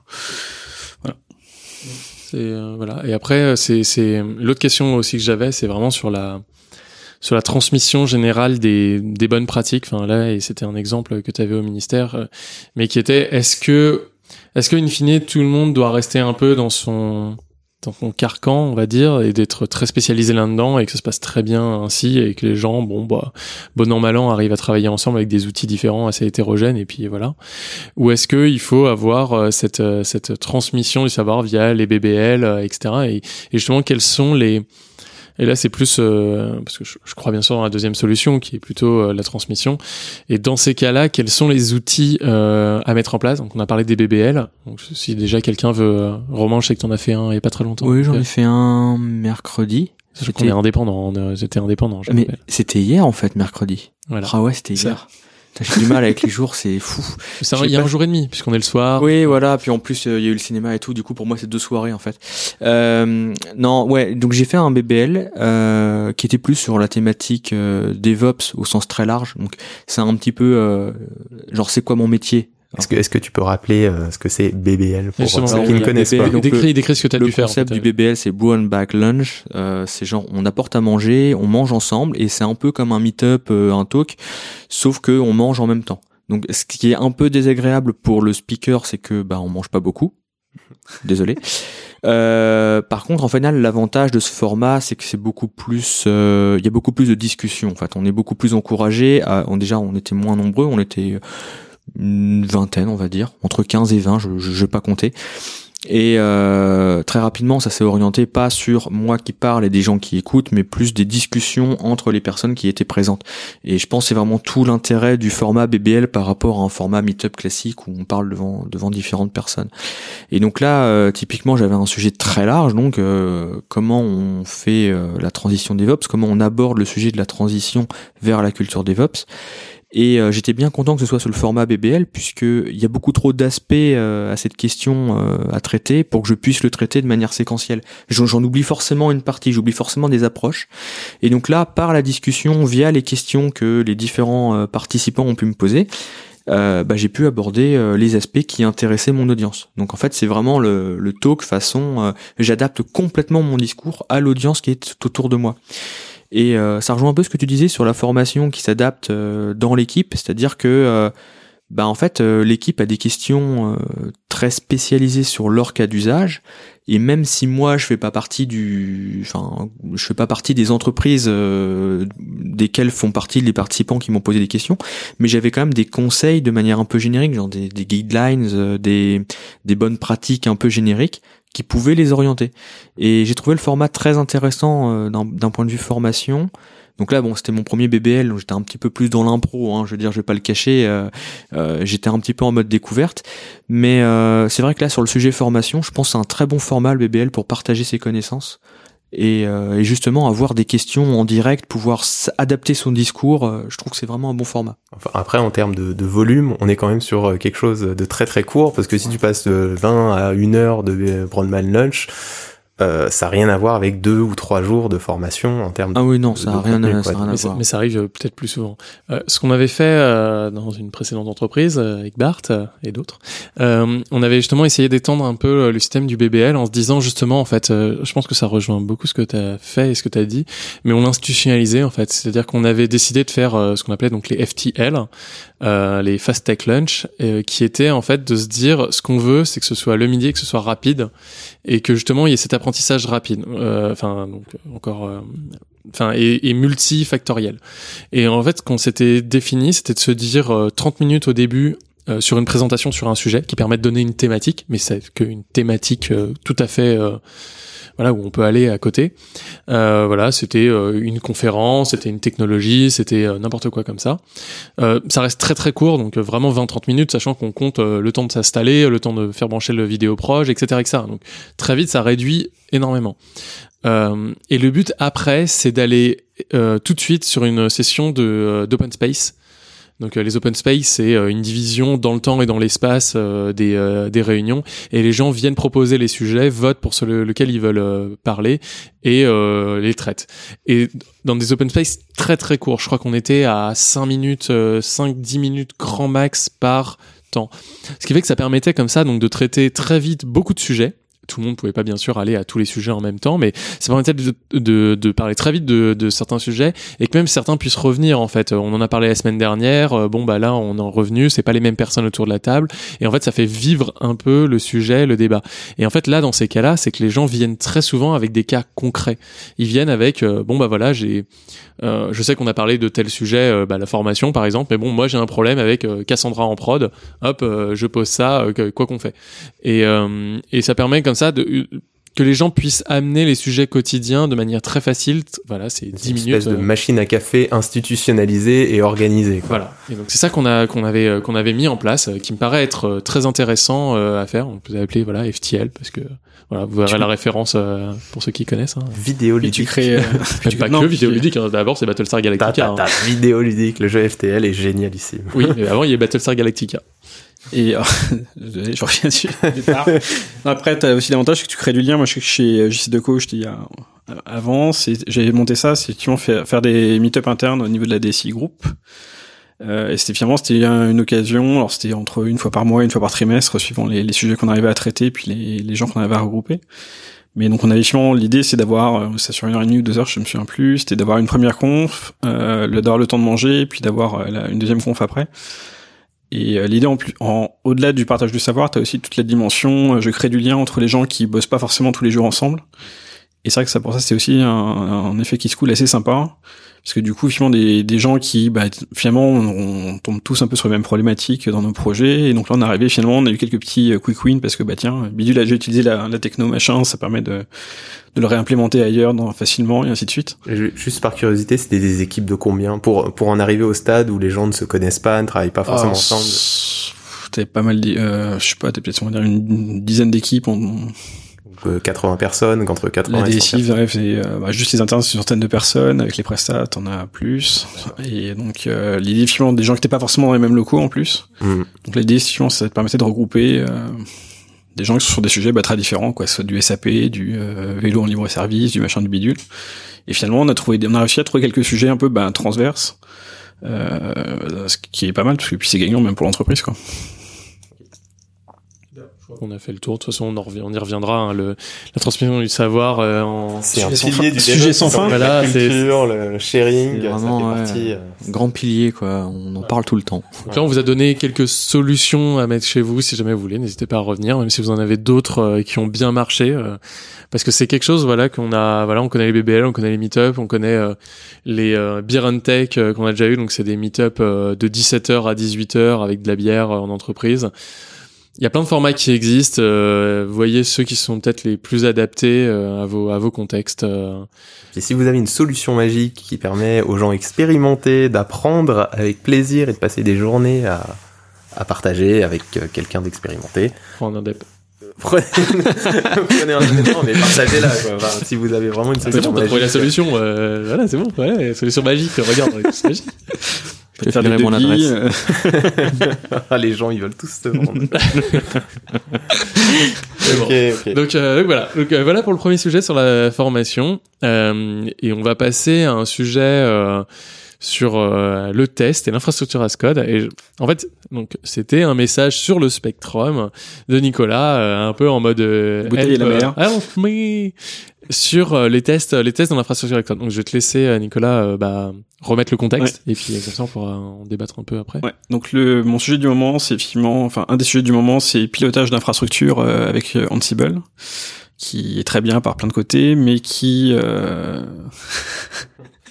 mais le, le- pour moi le souci, c'est, euh, enfin le, le, le point un peu euh, embêtant, c'est de se dire le- aujourd'hui il n'y a pas de solution, enfin il n'y a pas vraiment de solution en dehors de, bah tu fais ton playbook, tu le run. Tu espères que ça casse pas trop et euh, tu fixes et tu le rerun jusqu'à ce que ça fonctionne. Euh, ce qui est pas forcément super satisfaisant, surtout quand t'as pas forcément des environnements de non-prod à ta disposition pour exécuter tes playbooks. Euh, donc du coup, finalement, je commençais un peu à chercher, à voir, euh, bah tiens, comment est-ce qu'on peut tester Parce que bon, c'est c'est vrai qu'aujourd'hui dans, la, dans le milieu du développement, on a toute la partie ben, CI euh, qui fait un peu qui, ce, ce boulot-là de se dire bah tiens, je, je push du code, ça valide des tests et c'est génial et, et ça marche bien. L'état de l'art dans notre joli domaine est quand même pas pas ouf. Euh, souvent, ça, il y a un, il y a pas forcément beaucoup d'outils. Quand il y en a, c'est souvent faut respawner des infrastructures de bout en bout. Donc il peut y avoir quand même un petit coup d'infra euh, non négligeable. Euh, et plus éventuellement bah, des playbooks qui le permettent pas forcément, surtout quand si on gère une couche réseau ou voilà si on gère des plein d'IP dans tous les sens, ça a pas bien marché. Euh, donc du coup, c'est vrai que c'était un peu la, la misère. Euh, donc j'ai fait un tweet il y a pas longtemps sur euh, les gens qui font du Ansible, comment ils font Et j'ai les gens de Red Hat qui m'ont euh, qui m'ont attrapé par euh, qui m'ont rattrapé, qui m'ont rien vendu, ça c'était plutôt cool, et en plus qui euh, m'ont proposé dans le l'outil qui est Molecule, hein, qui est un, alors qui est pas un outil fait par Red Hat mais par euh, MetaCloud ou un truc un nom dans ce genre-là, qui veut justement euh, tester les playbooks Ansible de bout en bout. Euh, donc faut quand même provisionner des choses, soit via Docker, Vagrant, VirtualBox, c'est ce que vous voulez, ou des providers cloud si vous voulez mais qui inclut déjà une notion de euh, des linters, ça vérifie l'idempotence, euh, enfin vérifie déjà pas mal de choses. Donc pour l'instant c'est un peu le truc où euh, qui, qui m'a mis plein d'étoiles dans les yeux là ces derniers jours. J'ai testé cet après-midi, c'est pas encore tout à fait ça. Parce qu'on faut... Pour redécrire en plus la target, une fois que tu l'as décrit une première fois dans. Bah, l'idée c'est que on- tu l'idée c'est que sinon ça spawn une VM, ça joue ton playbook euh, de bout en bout et ça vérifie que tout va bien. Et donc là effectivement la, la, la limite de l'usage c'est enfin pour l'instant en tout cas je suis pas je, je découvre euh, Molecule, j'ai joué un peu cet après-midi avec euh, Euh, c'est effectivement déjà les accès aux, variables de groupe ou de host euh, existent, bah forcément n'existent pas forcément toujours. Donc il y a des bouts de contexte Ansible qui sont pas forcément euh, communiqués dans la quand tu exécutes tes tests, donc c'est un peu moche. Et euh, ça fait que du coup, tu peux arriver à tester des choses simples. Et en fait, ce qu'il faut voir, c'est que Molecule, en fait, il fait l'intégration entre Ansible, entre Test Infra, donc euh, qui est un framework de test en Python, qui permet de tester pas mal de choses. Il, je crois qu'il y a une intégration de InSpec, bon ça c'est du Ruby, euh, le, format de chef, quoi. Et un autre framework qui est utilisé, mais l'idée, suivant, c'est de tester. Ça va valider que d'un point de vue déjà euh, syntaxe YAML, t'es tout bon. ça va valider ton idempotence, ça va créer une VM, exécuter ton playbook euh, détruire la VM à la fin et faire différents tests. Enfin, tu peux faire pas mal de choses. Euh, donc il y a des côtés qui sont un peu prometteurs, mais on sent que c'est encore très jeune, que c'est pour l'instant justement de, des assemblages de différents outils et que bah du coup euh, il y a des choses qui manquent ou en tout cas qu'il faut retravailler pour effectivement pouvoir vraiment tester le un playbook de bout en bout. Et c'est vrai qu'il n'y a pas, enfin dans ce que je connais pour l'instant, en tout cas, il n'y a pas forcément énormément d'outils qui le permettent. Même si on prend Terraform aujourd'hui, quand on fait Terraform plan, il va montrer un, un diff entre un état euh, de départ et un état final, mais pour autant, est-ce qu'on peut vraiment le faire du diff dessus et bien voir? C'est pas forcément simple. Donc on sent que c'est un peu un, un sujet qui est encore très jeune.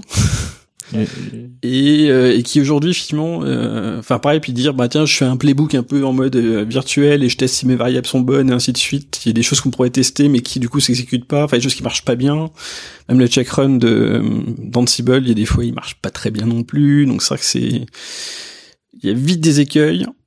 Et voilà. Donc alors sans vouloir troller et je après je laisserai Bart à mon avis nous exposer un peu plus mais Ansible n'a pas du tout été fait pour ça.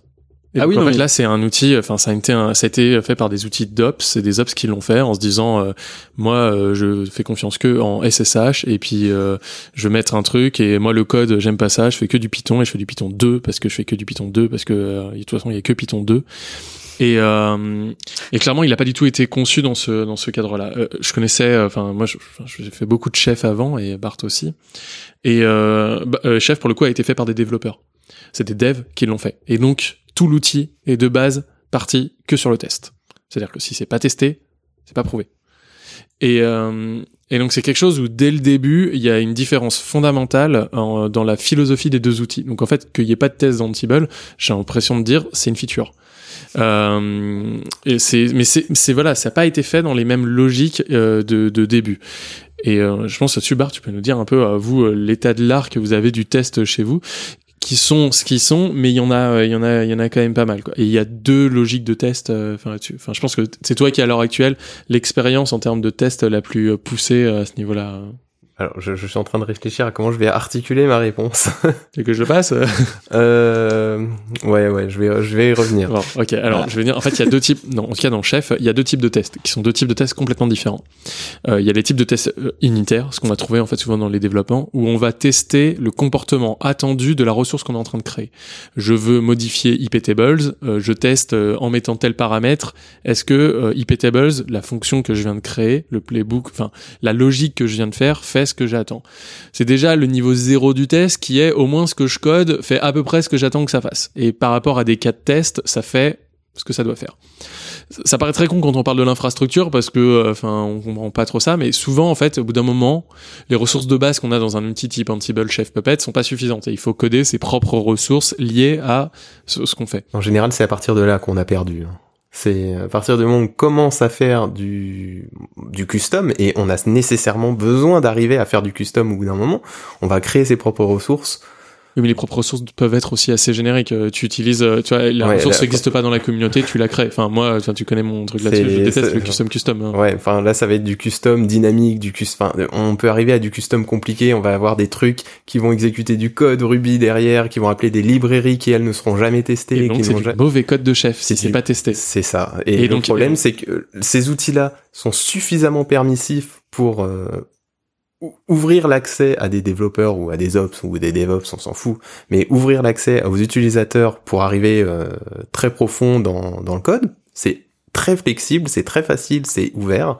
Et puis on Donc, on le exécute du shell, on exécute du on shell, on tire exécute l'arigot, du shell, on peut mettre du code. Ruby euh, à tire l'arigot dans le slash lib de chef ou je suppose que Dans en- Python, tu mets dans lib Python Python, aussi on peut mettre de la lib Python euh, bien dégueu qui qui tâche et une fois qu'on est arrivé là on a perdu parce que on a on fait des fonctionnalités qui sont avancées qui apportent de la valeur qui sont pas testées voire pas testables du tout Oui, mais chef, justement, les ressources de base qu'ils te donnent et celles de la Mais- communauté ne sont pas dans ce cadre-là. Voilà, mais alors, est-ce que la, est-ce que la, la réponse c'est n'utiliser que la STD lib, en gros, de chef ou de, de Ansible, n'utilisez que les ressources officielles de base et euh, contentez-vous de ça. Si vous cherchez à faire autre chose et aller plus loin, c'est que vous utilisez mal l'outil. Alors ça, ça peut être la réponse 1. Ou est-ce que la réponse 2, c'est euh, engager des gros développeurs, des bons développeurs et euh, Ou laissez-les faire, bien sûr. et voilà. Et, et quand si vous faites quelque chose de custom, par pitié, euh, testez-le quoi, pour vous, pour. euh, Mais ça, mais ça, mais ça c'est un premier niveau de test. C'est-à-dire, on teste le code qu'on a généré et qu'on a créé. Après, quand il y a des choses plus compliquées qui sont des tests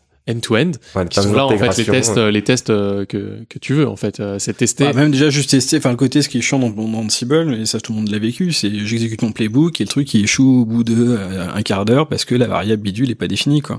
Et juste déjà attraper ça partout, Mm, mm. ah, enfin, t'as déjà je connais très mal Ansible, mais ça fait que confirmer. Non, mais ça- en, euh, ça, ça Donc, il y arrive. a- donc il y a déjà des petites choses comme ça qui, qui sont un peu rageantes quoi, en, ou en se disant juste, euh, enfin il pourrait effectivement y avoir un premier niveau de test où il arrive à charger un peu tous ses templates en mémoire ainsi de suite et vérifier qu'il y a ça pète pas. le chef. Voilà, pour le coup, euh, j'ai envie de dire chef, phase chef, il, de- chef, chef, il a une phase de compilation où il te fait le truc et il te fait à l'avance, euh, genre, qu'est-ce qu'il va faire Parce qu'en fait, il te fait un diff Terraform, en fait, il te, fait, il te le fait, il te dit tout ce qu'il va faire. Il y a un mode dry run où il va te dire exactement quelles sont les actions qu'il va faire, quelles sont les implications que ça a, etc. Encore une fois, le mode dry run, quand on fait quelque chose de custom, euh, chez, enfin, je, je, je- de ce que j'ai codé du cookbook communautaire et déjà pour, ça se traînait et c'était compliqué de gérer le mode dry run. Donc, je pense qu'il y a plus de 90% des cookbooks communautaires qui ne gèrent pas le mode dry run et en interne, dans les compagnies, ce n'est jamais fait. Enfin, oui, jamais. ça, c'est le problème de la compagnie. Tu vois, nous, on a réussi à le faire dans nos autres compagnies. Avant, on était en. c'est Non, mais c'est compliqué, je suis Donc encore Mais- une fois, mais- mais on peut- tout- mais on peut- toutes ces bonnes pratiques là, on Mais sait là, t'as un outil qui ne le fait pas. Enfin, tu vois, nous, on n'avait pas tout, mais au moins, on en avait une partie. Ouais, ouais. Tu vois, Il y a une, quand même une différence. euh, Tu vois, on peut. Bon, il y a peut-être une idée d'adaptation. Après, euh, Non, mais voilà, il y a un. Mais il faut enfin, pas, enfin, Ansible, ça a des avantages, faut pas non plus. euh, oui, une prise en main qui est très rapide, ça a très peu de prérequis, ça, effectivement après la mais question est-ce c'est que la contrepartie, c'est de s'astreindre à n'utiliser que les ressources de base Oui, mais même en faisant que ça, parce que là pour l'instant on a, on a rien de Ah, fantasmagorique euh, hallucinant quoi. Et même en faisant ça, tu tombes quand même sur des écueils de ah bah tiens variable undefined euh, et blablabla quoi. Et c'est quand même moche quand au bout de toi d'un playbook qui met un quart d'heure à s'exécuter que tu, et puis bien tu repars après pour un quart d'heure à nouveau quoi. Donc alors tu peux toujours tricher, limiter pour que ce soit que ce bout de playbook qui s'exécute. Il y, y a des moyens mais euh, Mais, ça, Mais- mais ça c'est- l'outil, si l'outil permet ça, c'est pas un outil d'up. Enfin, si jamais l'outil peut failer lamentablement au milieu du truc, genre pourquoi vous l'utilisez? Enfin, Genre c'est simple, mais enfin genre, euh, enfin. bah, ça. Enfin, bref, là, c'est- c'est c'est franchement, c'est voilà. l'avantage Je pense qu'après ça part euh, un peu dans le un peu dans le troll dans le genre euh, en fait cet outil il est quand même vraiment très bien il a plein de bonnes qualités je sais que nous c'est ce qu'on utilise. Euh, après le fait qu'on l'utilise c'est aussi parce que euh, bah, ça fait deux ans ou trois ans que le projet existe. Moi je connais pas exactement tout l'historique du projet hein, je suis pas suis pas là depuis le début. Euh, tout réécrire c'est juste pas possible en fait. Enfin on n'a pas assez de ressources on n'a pas assez de temps pour tout réécrire. Et donc cet outil on n'est pas je vais pas dire qu'on est piégé dedans mais c'est l'outil qu'on a et qu'on doit accepter. Donc euh, avec ses qualités et avec ses défauts. Justement, c'est peut-être ça en fait que disait Bart tout à l'heure, d'en rester dans des ressources standards, c'est que personnellement, je pense que passer de Ansible à Puppet à Chef à Dockerfile, ça doit être seamless. C'est-à-dire que si jamais vous avez mis trop de logique dans un truc qui ne devait pas en avoir, c'est-à-dire loin de l'application, parce que c'est rare en plus que les ressources soient proches de l'application. Rare, j'ai pas dit que c'est pas, pas le cas, mais dès que tu as deux repos Git, un avec euh, ton Ansible et un autre plus loin euh, avec euh, avec ton application, t'as perdu. Si jamais les deux sont liés ensemble avec une logique interne pour déployer l'application qui est dépendante de la version de l'application, etc., etc., t'as perdu. Enfin, moi, je pense qu'à chaque fois que j'ai essayé de créer euh, des ressources, euh, des ressources d'installation, c'était fait pour faire le boulot que de l'installation. Et quelqu'un pouvait le recoder derrière en n'importe quoi, dans n'importe quel langage, ça se faisait. Et je pense que justement, on a mis trop de logique. En fait, on a un outil qui est trop performant. Enfin, en fait, on peut faire facilement trop de choses. Et en fait, cette facilité, elle a un biais extrêmement fort qui est qu'on s'y piège assez vite. Elle est tentante, elle est alléchante, elle est, Et j'ai l'impression que souvent, en fait, on arrive dans ce cas-là. En fait, c'est que le logiciel en lui-même aurait dû être testé. Euh... Bah justement, moi, je suis pas vraiment d'accord. En fait, alors la solution qu'on a, euh, nous, notre logique de déploiement est complètement décorrélée du cycle de développement euh, bah, des développeurs. En fait, ils peuvent aller à leur rythme et déployer quand ils veulent, et ça sera absolument pas dépendant du code de déploiement que nous on utilise. Alors, c'est quoi qui est compliqué? Qu- Quels sont les points que tu Bah, dis en fait, que tu n'arriveras pas à compliqué, redévelopper c'est que nous, euh, donc euh, la forge, ce qui sert à déployer pour toutes les pour tous les projets en fait, euh, on a avec ce avec ce logiciel un catalogue de services, un catalogue de choses qui sont prêtes pour euh, pour les différents projets. Puisqu'en gros, quand un projet vient nous voir et nous disent bon bah nous on a euh, deux back-end et euh, trois front-end, je, je dis ça au pif, hein. sauf que nous derrière on rajoute euh, du SkyDNS, on rajoute un ETCD, on rajoute du de l'ELK, on rajoute enfin tout un tas de services qui sont enfin c'est notre couche enfin c'est notre surcouche qu'on propose. Et ça on leur donne euh, en mode euh, en fait c'est notre notre notre capsule en fait qui va enrober le logiciel qu'on nous prête de, tous ces services. Et donc le déploiement est complètement indépendant du cycle de développement logiciel. Et euh, moi je pense que la logique est pas pas mauvaise en fait, mais c'est juste que réécrire tout notre catalogue avec quelque chose d'autre, ça va nous coûter des mois de développement et actuellement on n'a pas les ressources pour le faire. Donc, On a juste un- pas la. C'était un choix, c'était un, enfin, là, ça vient, ça vient du choix de base qui est est-ce que l'outil était adapté pour ça. Moi, en fait, euh, j'ai rien contre Ansible, en fait, euh, de base. Mais je pense qu'à l'heure actuelle, on l'a utilisé pour la mauvaise raison. C'est-à-dire qu'en fait, Ansible, il est pas fait pour déployer, il est pas fait pour s'exécuter sur la machine. C'est un très très bon orchestrateur. C'est un excellent orchestrateur même d'ailleurs. Euh, C'est-à-dire que utiliser Ansible pour aller après exécuter des ressources d'un autre logiciel qui est beaucoup plus adapté pour tourner en local me paraissait et me paraît être une meilleure idée. Et les deux en plus, enfin Ansible peut très bien exécuter. Tout le monde a des euh, options à rajouter dans la dans la ligne de commande. Et en fait, on a voulu un outil homogène standard, enfin euh, et unique pour faire deux choses qui étaient complètement différentes l'orchestration et l'installation, qui sont mais vraiment aux antipodes les uns des autres. Et il y a même le provisioning. Là, c'est Xavier est pas là, mais il aurait il aurait parlé. Il y a même trois boulots L'orchest- l'orchestration, le provisioning et, euh, et l'installation et le déploiement, qui sont trois choses complètement différentes. Et on pourrait dit très bien avoir. Hein T'en as dit 4. J'en ai dit quatre, j'ai dit quoi t'as- je Bah, le pour- Bah non, j'ai je, je distingue dans l'installation. Moi, le déploiement applicatif. Enfin, après, c'est déploiement applicatif. Déploiement Ouais, applicatif. ouais, non, bah, le provisioning, en je fait, c'est, c'est le provisioning, c'est créer l'écosystème pour que l'application tourne. Ça va être euh, configurer des règles de base, et on a le déploiement après concret de l'application qui peut être fait via un autre point. Et il y a euh, l'orchestration euh, que j'ai dit. Donc depuis Mhm. trois. Après, Ah, j'ai oui, oui, mis oui, deux mots. je t'embête. les t'embête. frontières qu'il faut redéfinir. Ouais, voilà. Bah, c'est, c'est- voilà, c'est pour ça que là, je les ai un peu définis. Mais donc c'est pour ça que là, je le vois un peu, euh, je le vois un peu comme ça. Ça veut pas dire que euh, c'est c'est pas bien, mais donc là, on en revient au point que tu disais, qui est donc le test end-to-end de logiciels en infrastructure as code, qui est un point extrêmement compliqué. Enfin, dans le monde chef, on a euh, quel outil déjà? Inspec, enfin Inspec, non, qui est plus général, mais maintenant on a euh, le Chef Spec chef Kitchen Kitchen, ouais, voilà, Kitchen, je sais plus quoi euh, dedans. Ça fait un peu trop longtemps que j'y ai pas touché. Test Kitchen. Test Kitchen, voilà. euh, Enfin, oui, oui, oui. Mais il appelle un, il appelle un, non, il appelle InSpec derrière des serveurs spec et Non, tout, en fait, ouais. non, ils ont recodé euh, entièrement euh, pour avoir touché. euh, non, non. Et donc, en fait, ils ont des outils en interne où, à l'intérieur même des cookbooks, on crée les ressources à tester pour que, au moment de quand la CI passe avec le bon outil, euh, bah, en fait, ça installe tout ce dont on a besoin et on teste ce qui se passe. Donc, et dans l'outil est intégrée la notion même de test.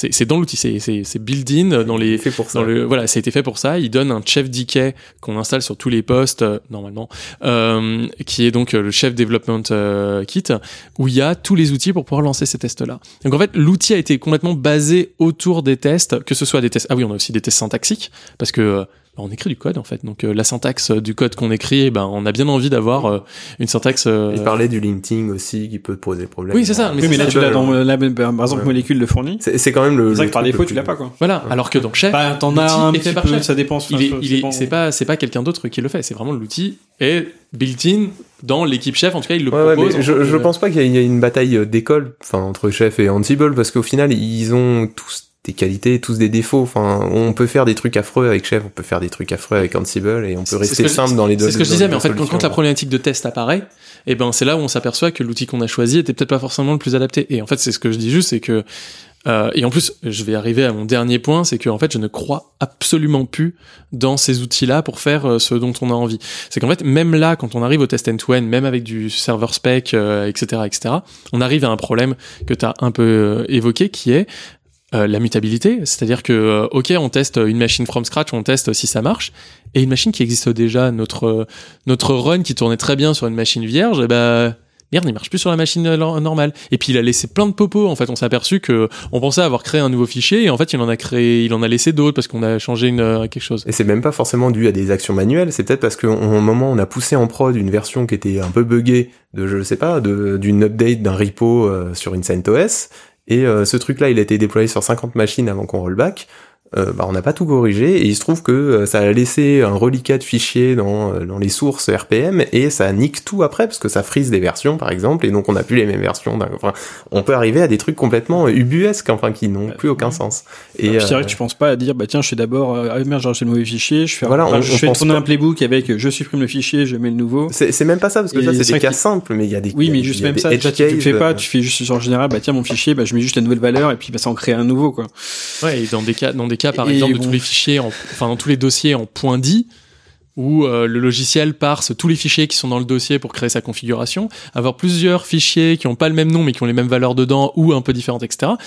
Enfin, j'ai déjà eu des problèmes comme ça. Et donc c'est pour ça que, en fait, la discussion qu'on a eue, elle m'a fait penser, mais euh, enfin l'immutable quoi. Enfin j'ai l'impression que ça fait des années et des années que ça existe mais que personne ne le connaît. même immutable ou pas enfin là, là on parle de cas simples enfin un cas simple même si on peut arriver à des edge cases tous les edge cases du monde on arrive à des cas simples qui sont je veux déployer mon application. Alors certes elle a besoin de logging elle a besoin de n'importe quoi de discovery enfin elle a besoin de tout un écosystème autour d'elle mais ça reste que l'application. Mais le jour où tu veux euh, approvisionner ton hardware enfin nous on a le cas chez nous euh, tester le, le end-to-end de installer une machine, quand tu dois gérer, je sais pas, la version du firmware, la version, le, le RAID, euh, les configurations de la carte RAID, les configurations euh, du, euh, du, du network et tout, enfin du network dans le sens, est-ce que c'est bien routé, est-ce qu'on a bien fait le bonding des deux liens côté network, enfin côté interface interface network sur le routeur? Bah ouais, comment on fait? Ça et ça, on, enfin, nos, équipes d'infra, on a beau euh, râler sur elles, enfin, respect parce que c'est c'est super compliqué. Enfin, ils sont face à un mur, c'est galère. Aujourd'hui, les outils, non seulement ils sont pas forcément très bien adaptés pour le software, mais quand on parle hardware, il y a plus rien, quoi. C'est le c'est le désert absolu tu peux pas le tester réellement quoi. C'est un peu le ça passe ou ça casse quoi. T'as beau être euh, il faut, il faut éventuellement un pool de machines que tu vas réinstaller tout le temps et qu'avec les différents machins mais ça t'enlève pas les edge cases que tu peux avoir de la même manière que les... enfin en termes de arrête d'acheter du matos que tu peux pas tester enfin c'est pas comme s'il y avait plein d'alternatives à l'heure actuelle enfin tu fais quoi il y a 10 ans bah, l'open hardware etc les gars ils ont fait plein de firmware enfin Google a fait plein de talks euh, récemment là-dessus ou même euh, d'autres hein, des, des, boîtes plus petites que ça ça qui font, qui font tout leur firmware en Go enfin voilà maintenant il y a des outils enfin on aurait dit ça il y a 10 ans je suis d'accord mais bordel pas en 2018 il y a pas beaucoup beaucoup à notre connaissance sur la place parisienne d'entreprises même des grosses. en fait quand tu commences à avoir des problèmes de RAID et de firmware t'as la taille pour pouvoir le faire. Moi, enfin moi j'ai des machines chez OVH etc. Il y a plein de problèmes de firmware etc. J'ai quatre machines, j'arrive à les gérer tout seul quand tu atteins une taille très importante, bah, j'espère que tu as les ingénieurs pour les gérer et pour faire des choix d'architecture à ce moment-là. Je suis d'accord, mais euh, le hardware, c'est quand même une, un level above du software. Oui, mais il y a des solutions qui existent à l'heure actuelle parce qu'on n'est pas les premiers à l'avoir eu. Et il y en a qui l'ont fait et on peut donc essayer de les traiter. Et ça, le problème là, c'est qu'on arrive dans ce qu'on appelle l'optimisation locale, qui est que chacun fait son, sa petite optimisation dans son coin sans avoir une optimisation, euh, sans avoir une optimisation globale. Et donc racheter des machines différentes eh ben oui, ok, les achats vont être pas contents, mais peut-être que ça va améliorer à l'autre bout de la chaîne. Mais si jamais tout le monde fait une optimisation locale avec les achats qui essayent de négocier les prix au moins cher, etc. C'est hypothétique, mais oui, mais mais, mais, mais, en fait, ça c'est le truc que, que, j'ai envie de dire, c'est que, enfin moi, il y a, y a un, un, truc ultra important, c'est que si tu ne peux pas tester, tu ne fais pas. C'est un truc qu'on devrait mettre institutionnalisé avec euh, des règles partout euh, au-dessus des murs, euh, au fronton des, des, entreprises quand on rentre. Si tu ne peux pas tester, tu ne fais pas. Alors, je veux dire, si je peux juste rajouter, moi, sur, le principe, je suis, je suis assez d'accord. Par contre, si jamais tu arrives à convaincre ta boîte de changer le matos pour avoir des trucs testables, euh, j'irai une statue en ta faveur. Parce que je pense que plus la boîte est grosse, plus c'est difficile à faire bouger. et je pense que ça va être très, très, très compliqué d'un point de vue humain. Il va falloir se battre pour plusieurs années. Euh, moi, je pense que vraiment, c'est une grosse partie du travail, donc c'est aussi pour ça que j'en parle. Hein, mais essayer de faire bouger des entreprises, euh, bah, plus c'est gros, plus c'est dur en fait. Et du coup, plus il y a de gens à faire bouger, plus c'est compliqué. C'est que tu es en train de nous dire là Euh, non, je vais pas aller là-dessus. non, ce que je voulais dire, c'est plus il y a de gens à faire bouger, plus il y a de personnes à former, à, à essayer de, de convertir donc à cette culture DevOps, à ces bonnes pratiques, et plus c'est compliqué, et plus on se heurte à des murs, plus on a de la résistance, et du coup, bah, il faut euh, gagner en persévérance et continuer à faire de l'évangélisation, mais c'est compliqué, c'est long et ça prend de l'énergie. Est-ce que j'ai le droit de faire une transition ou est-ce que tu as quelque chose d'autre à faire? Parce que j'ai une transition euh, géniale. Ah, j'allais dire comment tu fais, comment tu testes ces Dockerfiles aujourd'hui ou euh, Ah, bon, allez, vas-y, on va continuer là-dessus. Ouais. Garde la transition, j'avais une super transition, on me l'enlève, et mais je la, je la garde là. Euh, ouais, c'est extrêmement euh, un problème. Euh, en fait, ce que je pense, c'est que tu ne dois pas tester un Dockerfile. Je vais être, euh, c'est-à-dire que en fait, tu t'en fous, ce que tu veux, c'est le résultat final, et tu testes le résultat mais final. donc c'est pareil, donc t'es en mode run, break, fix quoi. Hmm donc t'es en mode euh, run, break et fixe jusqu'à Ouais. ce que ça passe quoi. Non, euh, oui, mais l'avantage c'est que quand c'est break, euh, c'est break sur ma machine seulement, et en fait je ne pousse en prod que la version que je veux, et surtout je peux le rollback. C'est-à-dire que un conteneur, un artefact euh, de, de conteneur, je peux le rollback sans effet de bord. C'est-à-dire que le, le, le- la chose est repartie, etc. Et c'est ça qu'on doit créer. Donc en fait c'est il faut pas se, il faut pas tester euh, le, la façon dont on fait, il faut tester le résultat. Et en fait, ce qu'on veut à l'heure actuelle, moi je m'en fous si les gens en fait mettent n'importe quoi dedans. Euh, Enfin vraiment, c'est ça sera chiant pour eux et je viendrai les aider, etc. Ce que je veux à la fin, c'est juste que les gars ils puissent euh, bien développer et euh, et avoir et avoir ce dont ils ont envie en fait et ce dont ils ont besoin. Donc en fait, tester le Dockerfile, enfin, ils pourraient même le faire avec plein d'autres outils. Ce que je veux tester à la fin, c'est un contrat. C'est est-ce que le conteneur qui est spawné répond à ce qu'il devait faire à la base? Mais ton Ansible c'est du même niveau au final. Enfin ton, Ouais, ton mais résultat. euh, Mais, mais le problème, le c'est que l'outil, hein. l'outil, Oui, n'est pas le, l'outil n'est pas le, le, le, La finalité. L'outil n'est pas la finalité. Donc en fait, tu testes quelque chose qui va tester quelque chose. Enfin, en fait, il y a deux niveaux d'abstraction qui devient extrêmement dur à faire. C'est c'est le le- l'homme qui a dit qui a vu le loup qui euh, qui a vu le loup. Enfin, c'est c'est un peu euh, c'est un peu ça le problème. Alors que quand on teste un Dockerfile, comme on est application centrique, on teste l'application. On teste si le contexte de l'application fonctionne. Et ce contexte-là, il marchera sur quasiment tous les Linux. Et donc on a directement un test qui est en plus ce Dockerfile, il est proche du code. Donc il est inscrit dans le déploiement euh, dedans. C'est pas une autre équipe qui le gère. Enfin, j'espère pour vous en tout cas. Euh, et, euh, et et donc ça va être vraiment dans l'application. C'est un un artefact.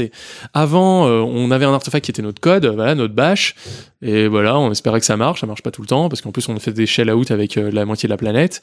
Puis un jour on s'est dit ouais, on va quand même faire le Python avec des avec des avec des avec des librairies, voilà, c'est un peu mieux, mais bon, on a quand même tout le contexte qui va autour, le OpenSSL, etc.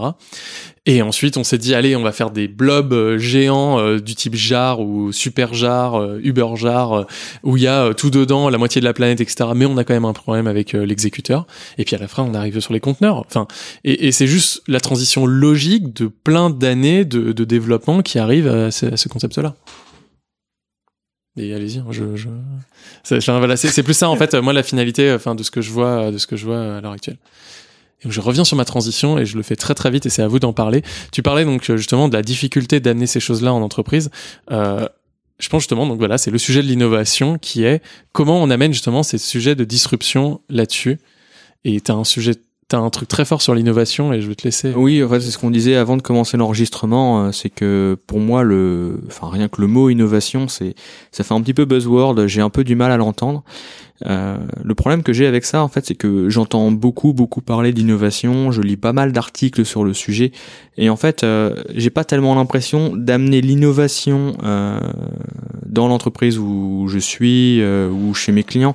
J'ai plus l'impression, du coup, de, de, bah, de faire une veille techno, de leur apporter des bonnes pratiques mais en général, j'arrive pas à aller sur le point où je pourrais innover et euh, faire des choses vraiment qui m'intéressent à, à approfondir un sujet, puisqu'en fait, amener l'entreprise jusqu'à déjà, euh, je vais pas dire l'état de l'art, mais sur déjà ce qui se fait de mieux au niveau de, du secteur de, du, du secteur dans lequel on se trouve, bah déjà ça c'est très très compliqué. Donc euh, innover, j'en parle même pas en fait.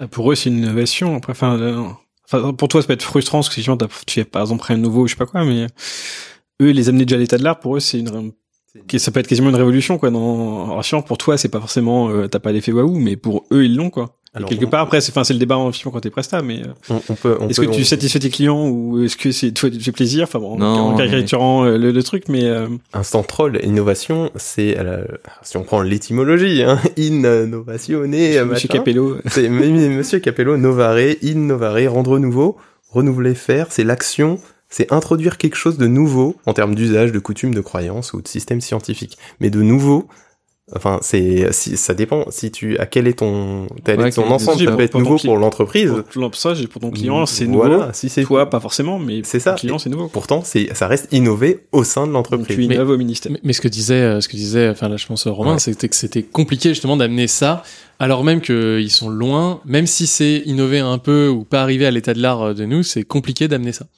Donc là apparemment c'est la complexité de l'innovation en entreprise, parce que donc là en fait là ce que la question que je vais poser donc c'est euh, un pourquoi c'est compliqué, en deux c'est est-ce que ces gens ont déjà innové en fait? La question c'est euh, est-ce que est-ce que c'est cette innovation-là qui est compliquée ou est-ce que c'est toutes les innovations qui sont compliquées? Et, euh, et on va déjà... Bah, typiquement, euh, moi, il y, a un- il y a- il y a un dessin que j'aime énormément où euh, il y a deux personnes qui sont très occupées à tirer une charrue qui a des roues carrées et derrière il y en a un qui arrive avec des roues qui dit euh, hey, vous voulez pas innover? Et donc les deux personnes qui tirent leur chariot elles disent ah, non non on est trop occupés. Et euh, pour moi c'est l'un des principaux problèmes c'est euh, les employés les équipes euh, de manière générale chez les clients ils sont dans un quotidien ils sont pas dans une logique de remise en question de euh, de d'amélioration continue. Ils sont dans une logique de bah c'est comme ça et il faut bien qu'on fasse euh, progresser l'entreprise. Donc il faut qu'on travaille et on travaille dur.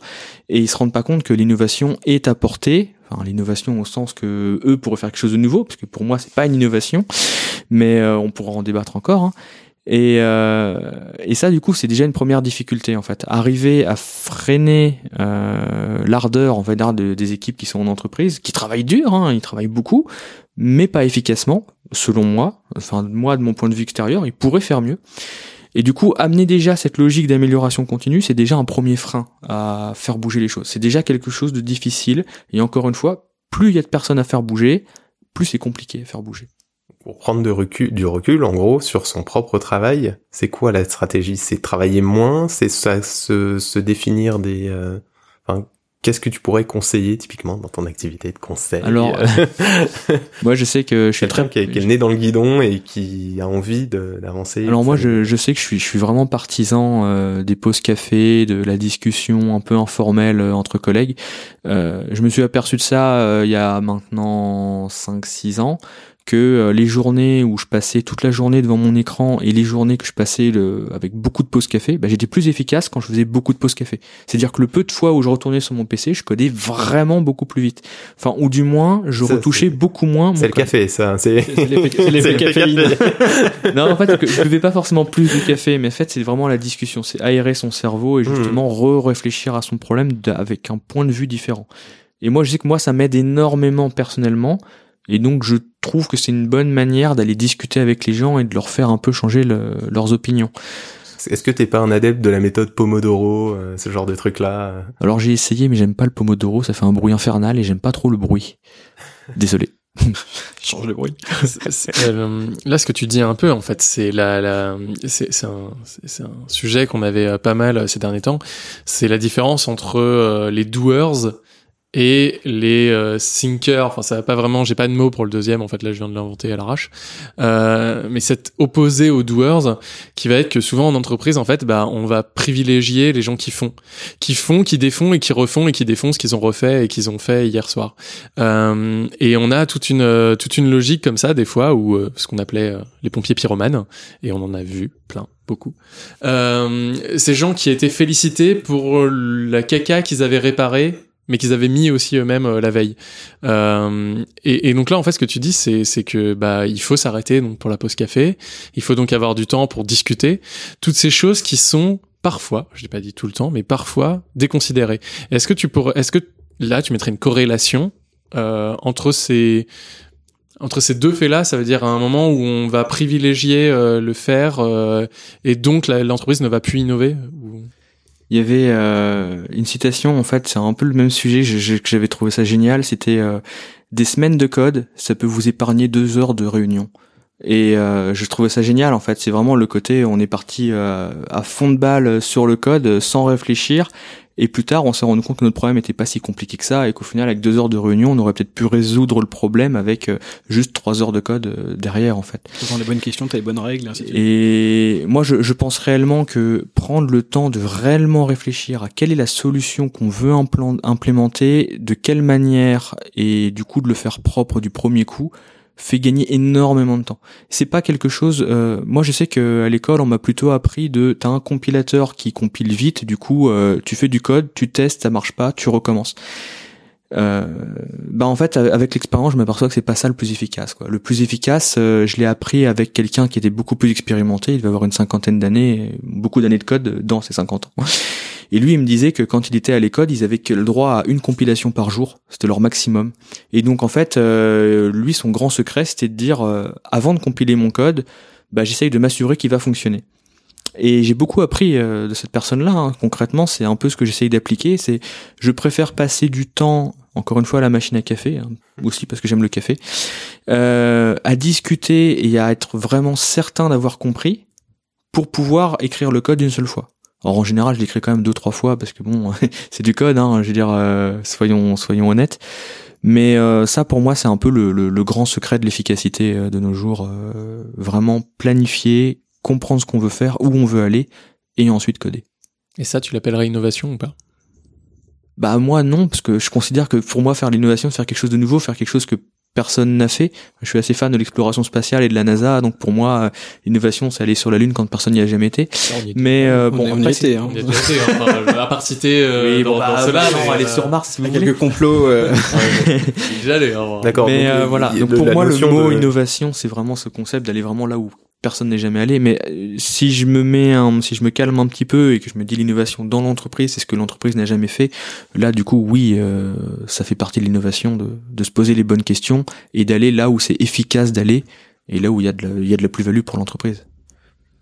Moi, la question euh, que j'avais, c'est euh, et qui on peut élargir un peu, qui est est-ce est-ce que les entreprises n'ont pas perdu le goût d'innover parce qu'en fait, enfin, elles sont pas arrivées de nulle part. C'est bien qu'à un moment, il y a un gars au début même juste qui a créé, qui a innové, qui a fait quelque chose. Il y a forcément eu une innovation essentielle au début. Il n'y a pas eu de génération spontanée de ces euh, de ces entreprises telles qu'elles sont à un moment donné. Est-ce que il y a eu de l'innovation et euh, elle s'est arrêtée Est-ce que nous on la voit pas avancer, pas assez vite parce qu'on a un goût pour euh, une transformation plus rapide et donc bah comme on va euh, très très vite d'un côté, on a l'impression que les autres euh, sont arrêtés alors qu'en fait non, ils avancent mais à un certain rythme. C'est plus ça la question que j'ai en fait. euh, dans quel serait votre ressenti euh, là-dessus euh? Bah après, que t'as, tu parles de plusieurs aspects un peu culturels où je pense en France particulièrement, on valorise pas forcément l'échec, donc t'as quand même des freins à l'innovation, euh, qui donc ça peut être euh, fragile, enfin poussé pardon à des attitudes assez euh, immobilistes. Tu peux avoir des effets aussi, ben, les des projets en général d'innovation, c'est un peu des gros projets Big Bang, donc c'est euh, bah, donc c'est un projet Big Bang, donc c'est avec tous les problèmes que ça peut poser. Euh, donc finalement c'est beaucoup de ressources avec des gros impacts et ainsi de suite donc c'est compliqué à mener on n'a pas envie de euh, d'essuyer les plâtres 20 fois et c'est vrai que du coup, la- enfin, peut-être la seule solution finalement faire un peu de d'innovation euh, de façon un peu euh, sereine, c'est plus de se dire, on fait de l'amélioration continue. Alors c'est plein de petites batailles au quotidien, mais au moins on avance et on fait des choses. Mais c'est vrai que c'est pas forcément dans la culture.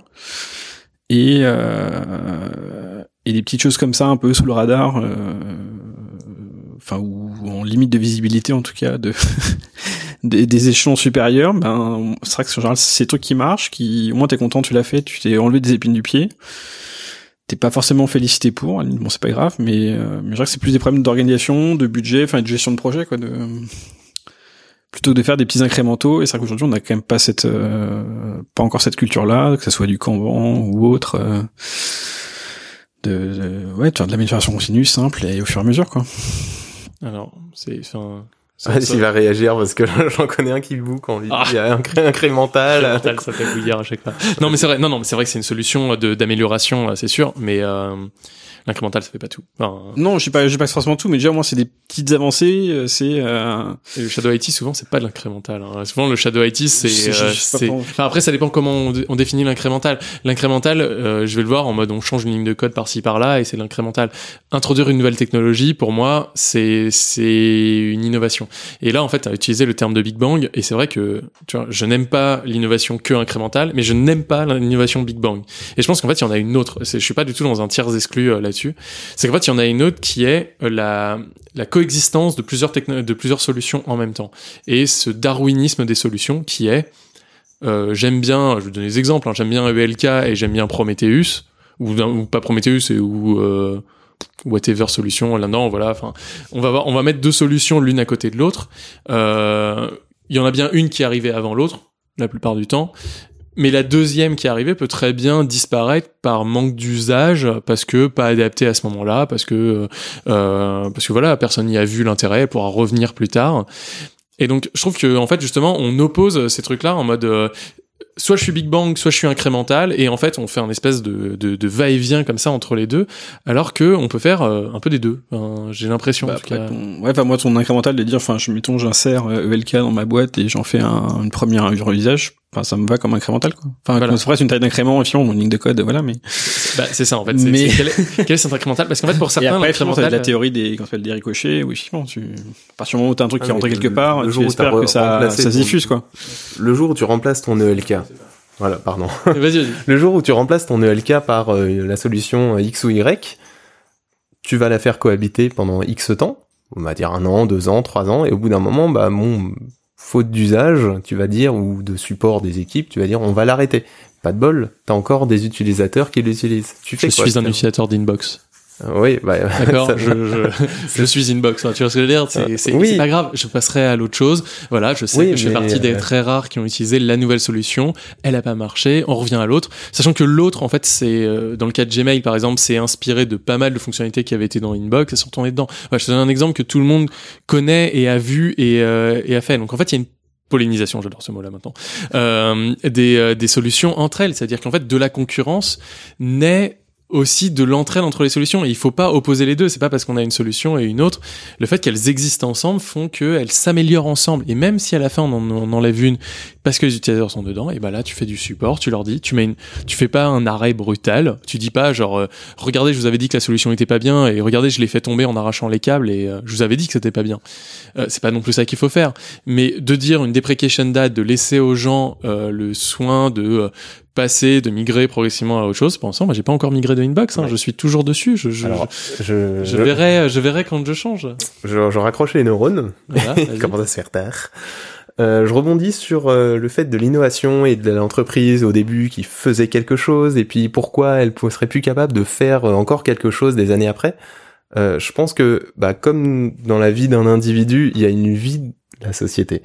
La société au début, elle a, voilà, son mission statement, c'est de faire un produit, de faire un service et euh, bah, de par tous les moyens d'y arriver. Donc elle va y arriver, elle va construire, elle va innover. Donc si son service marche, c'est forcément qu'il apporte quelque chose de nouveau à l'utilisateur.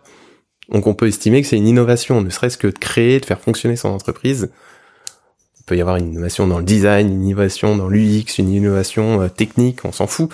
Mais euh, si ça marche, c'est qu'il y a une innovation. Une fois qu'on a fait ça, euh, bah, il faut solidifier ses marchés, conquérir d'autres marchés, mais après, so what? Une fois que l'objectif de son entreprise, c'est de proposer ce service-là, qu'est-ce que fait l'entreprise? Est-ce qu'elle trouve un autre service? Est-ce qu'elle change de Est-ce qu'elle se dit bon ben maintenant, euh, je sais pas, je vendais des petits pains, euh, je vais me mettre à vendre des cornichons? Ou, euh, qu'est-ce qu'elle fait? Est-ce que est-ce que- donc euh, le, le réflexe, comme tu disais culturel peut-être en France et je pense partout ailleurs, hein, Google a le même problème. J'estime, bon sauf qu'ils ont une force de développement qui est autrement euh, à des échelles supérieures, qu'ils arrivent à s'en sortir. C'est euh, on, solidifie, on concentre, on, euh, on rationalise et on, en gros on augmente les marges quoi. On fait la même chose en mieux. Et ça correspond à l'état d'esprit euh, incrémental, non révolutionnaire.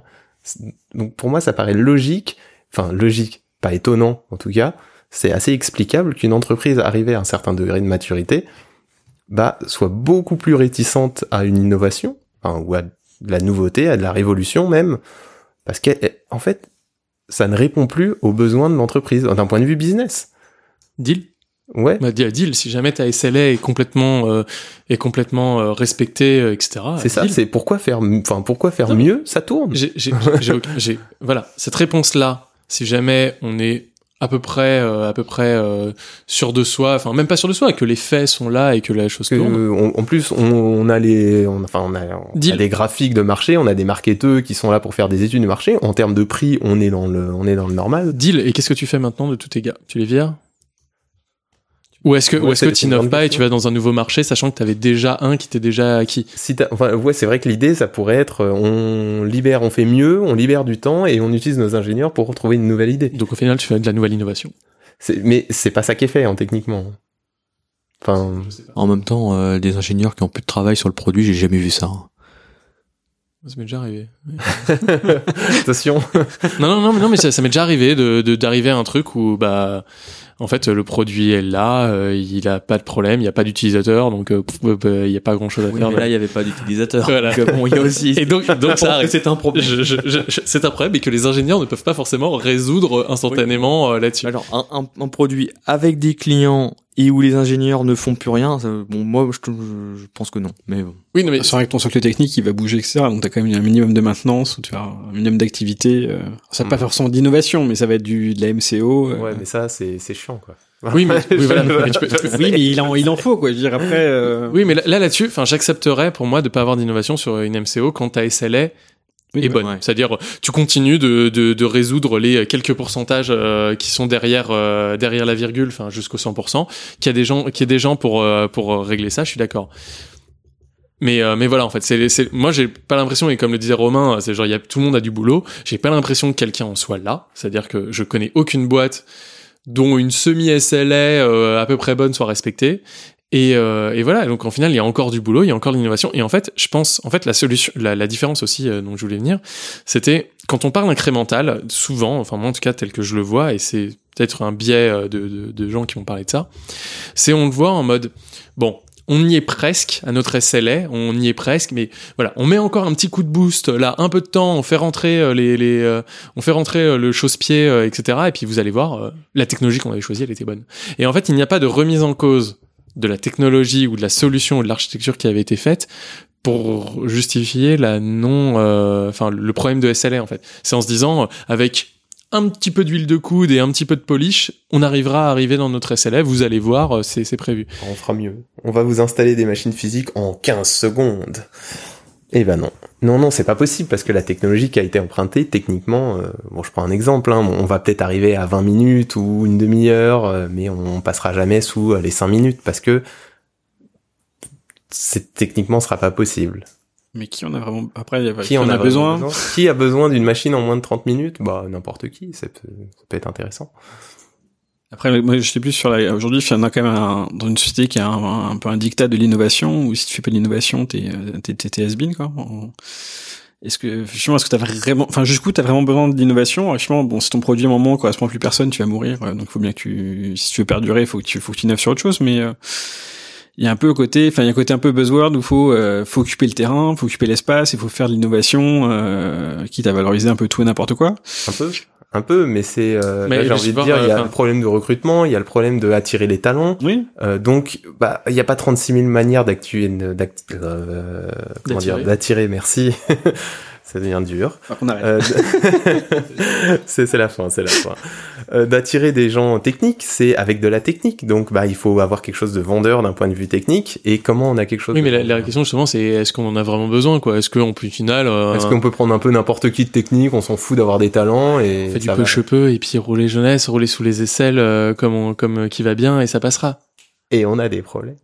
non, mais c'est vraiment c'est vraiment un point. En fait, euh, la réponse que j'ai à ça, c'est euh, c'est le fait que euh, quand on n'a pas les bons bonnes personnes techniques, quand on n'a pas tout ça, euh, en fait, ça marche tant que ça marche. Parce que euh, je disais ça marche, donc ça marche. ça marche tant que ça marche, c'est-à-dire euh, c'est euh, le plus dur, c'est pas la chute. Enfin, c'est-à-dire euh, quand on est en chute libre, en fait, euh, dans un référentiel, euh, comment ça s'appelle C'est dans les lois, dans les lois de la dynamique. Non, c'est pas les lois de la. Bref, j'ai. C'est trop tard. Euh, mais en gros, quand on est dans un mouvement rectiligne uniforme, eh ben, on est comme si on était à l'arrêt. C'est-à-dire l'arrêt n'est que un mouvement rectiligne uniforme. Le problème, c'est le jour où quelqu'un où quelqu'un doit changer et qu'on doit changer cette route là. Et en fait, c'est ce qui se passe quand un concurrent arrive sur le marché à un moment donné où bah, c'était pas prévu.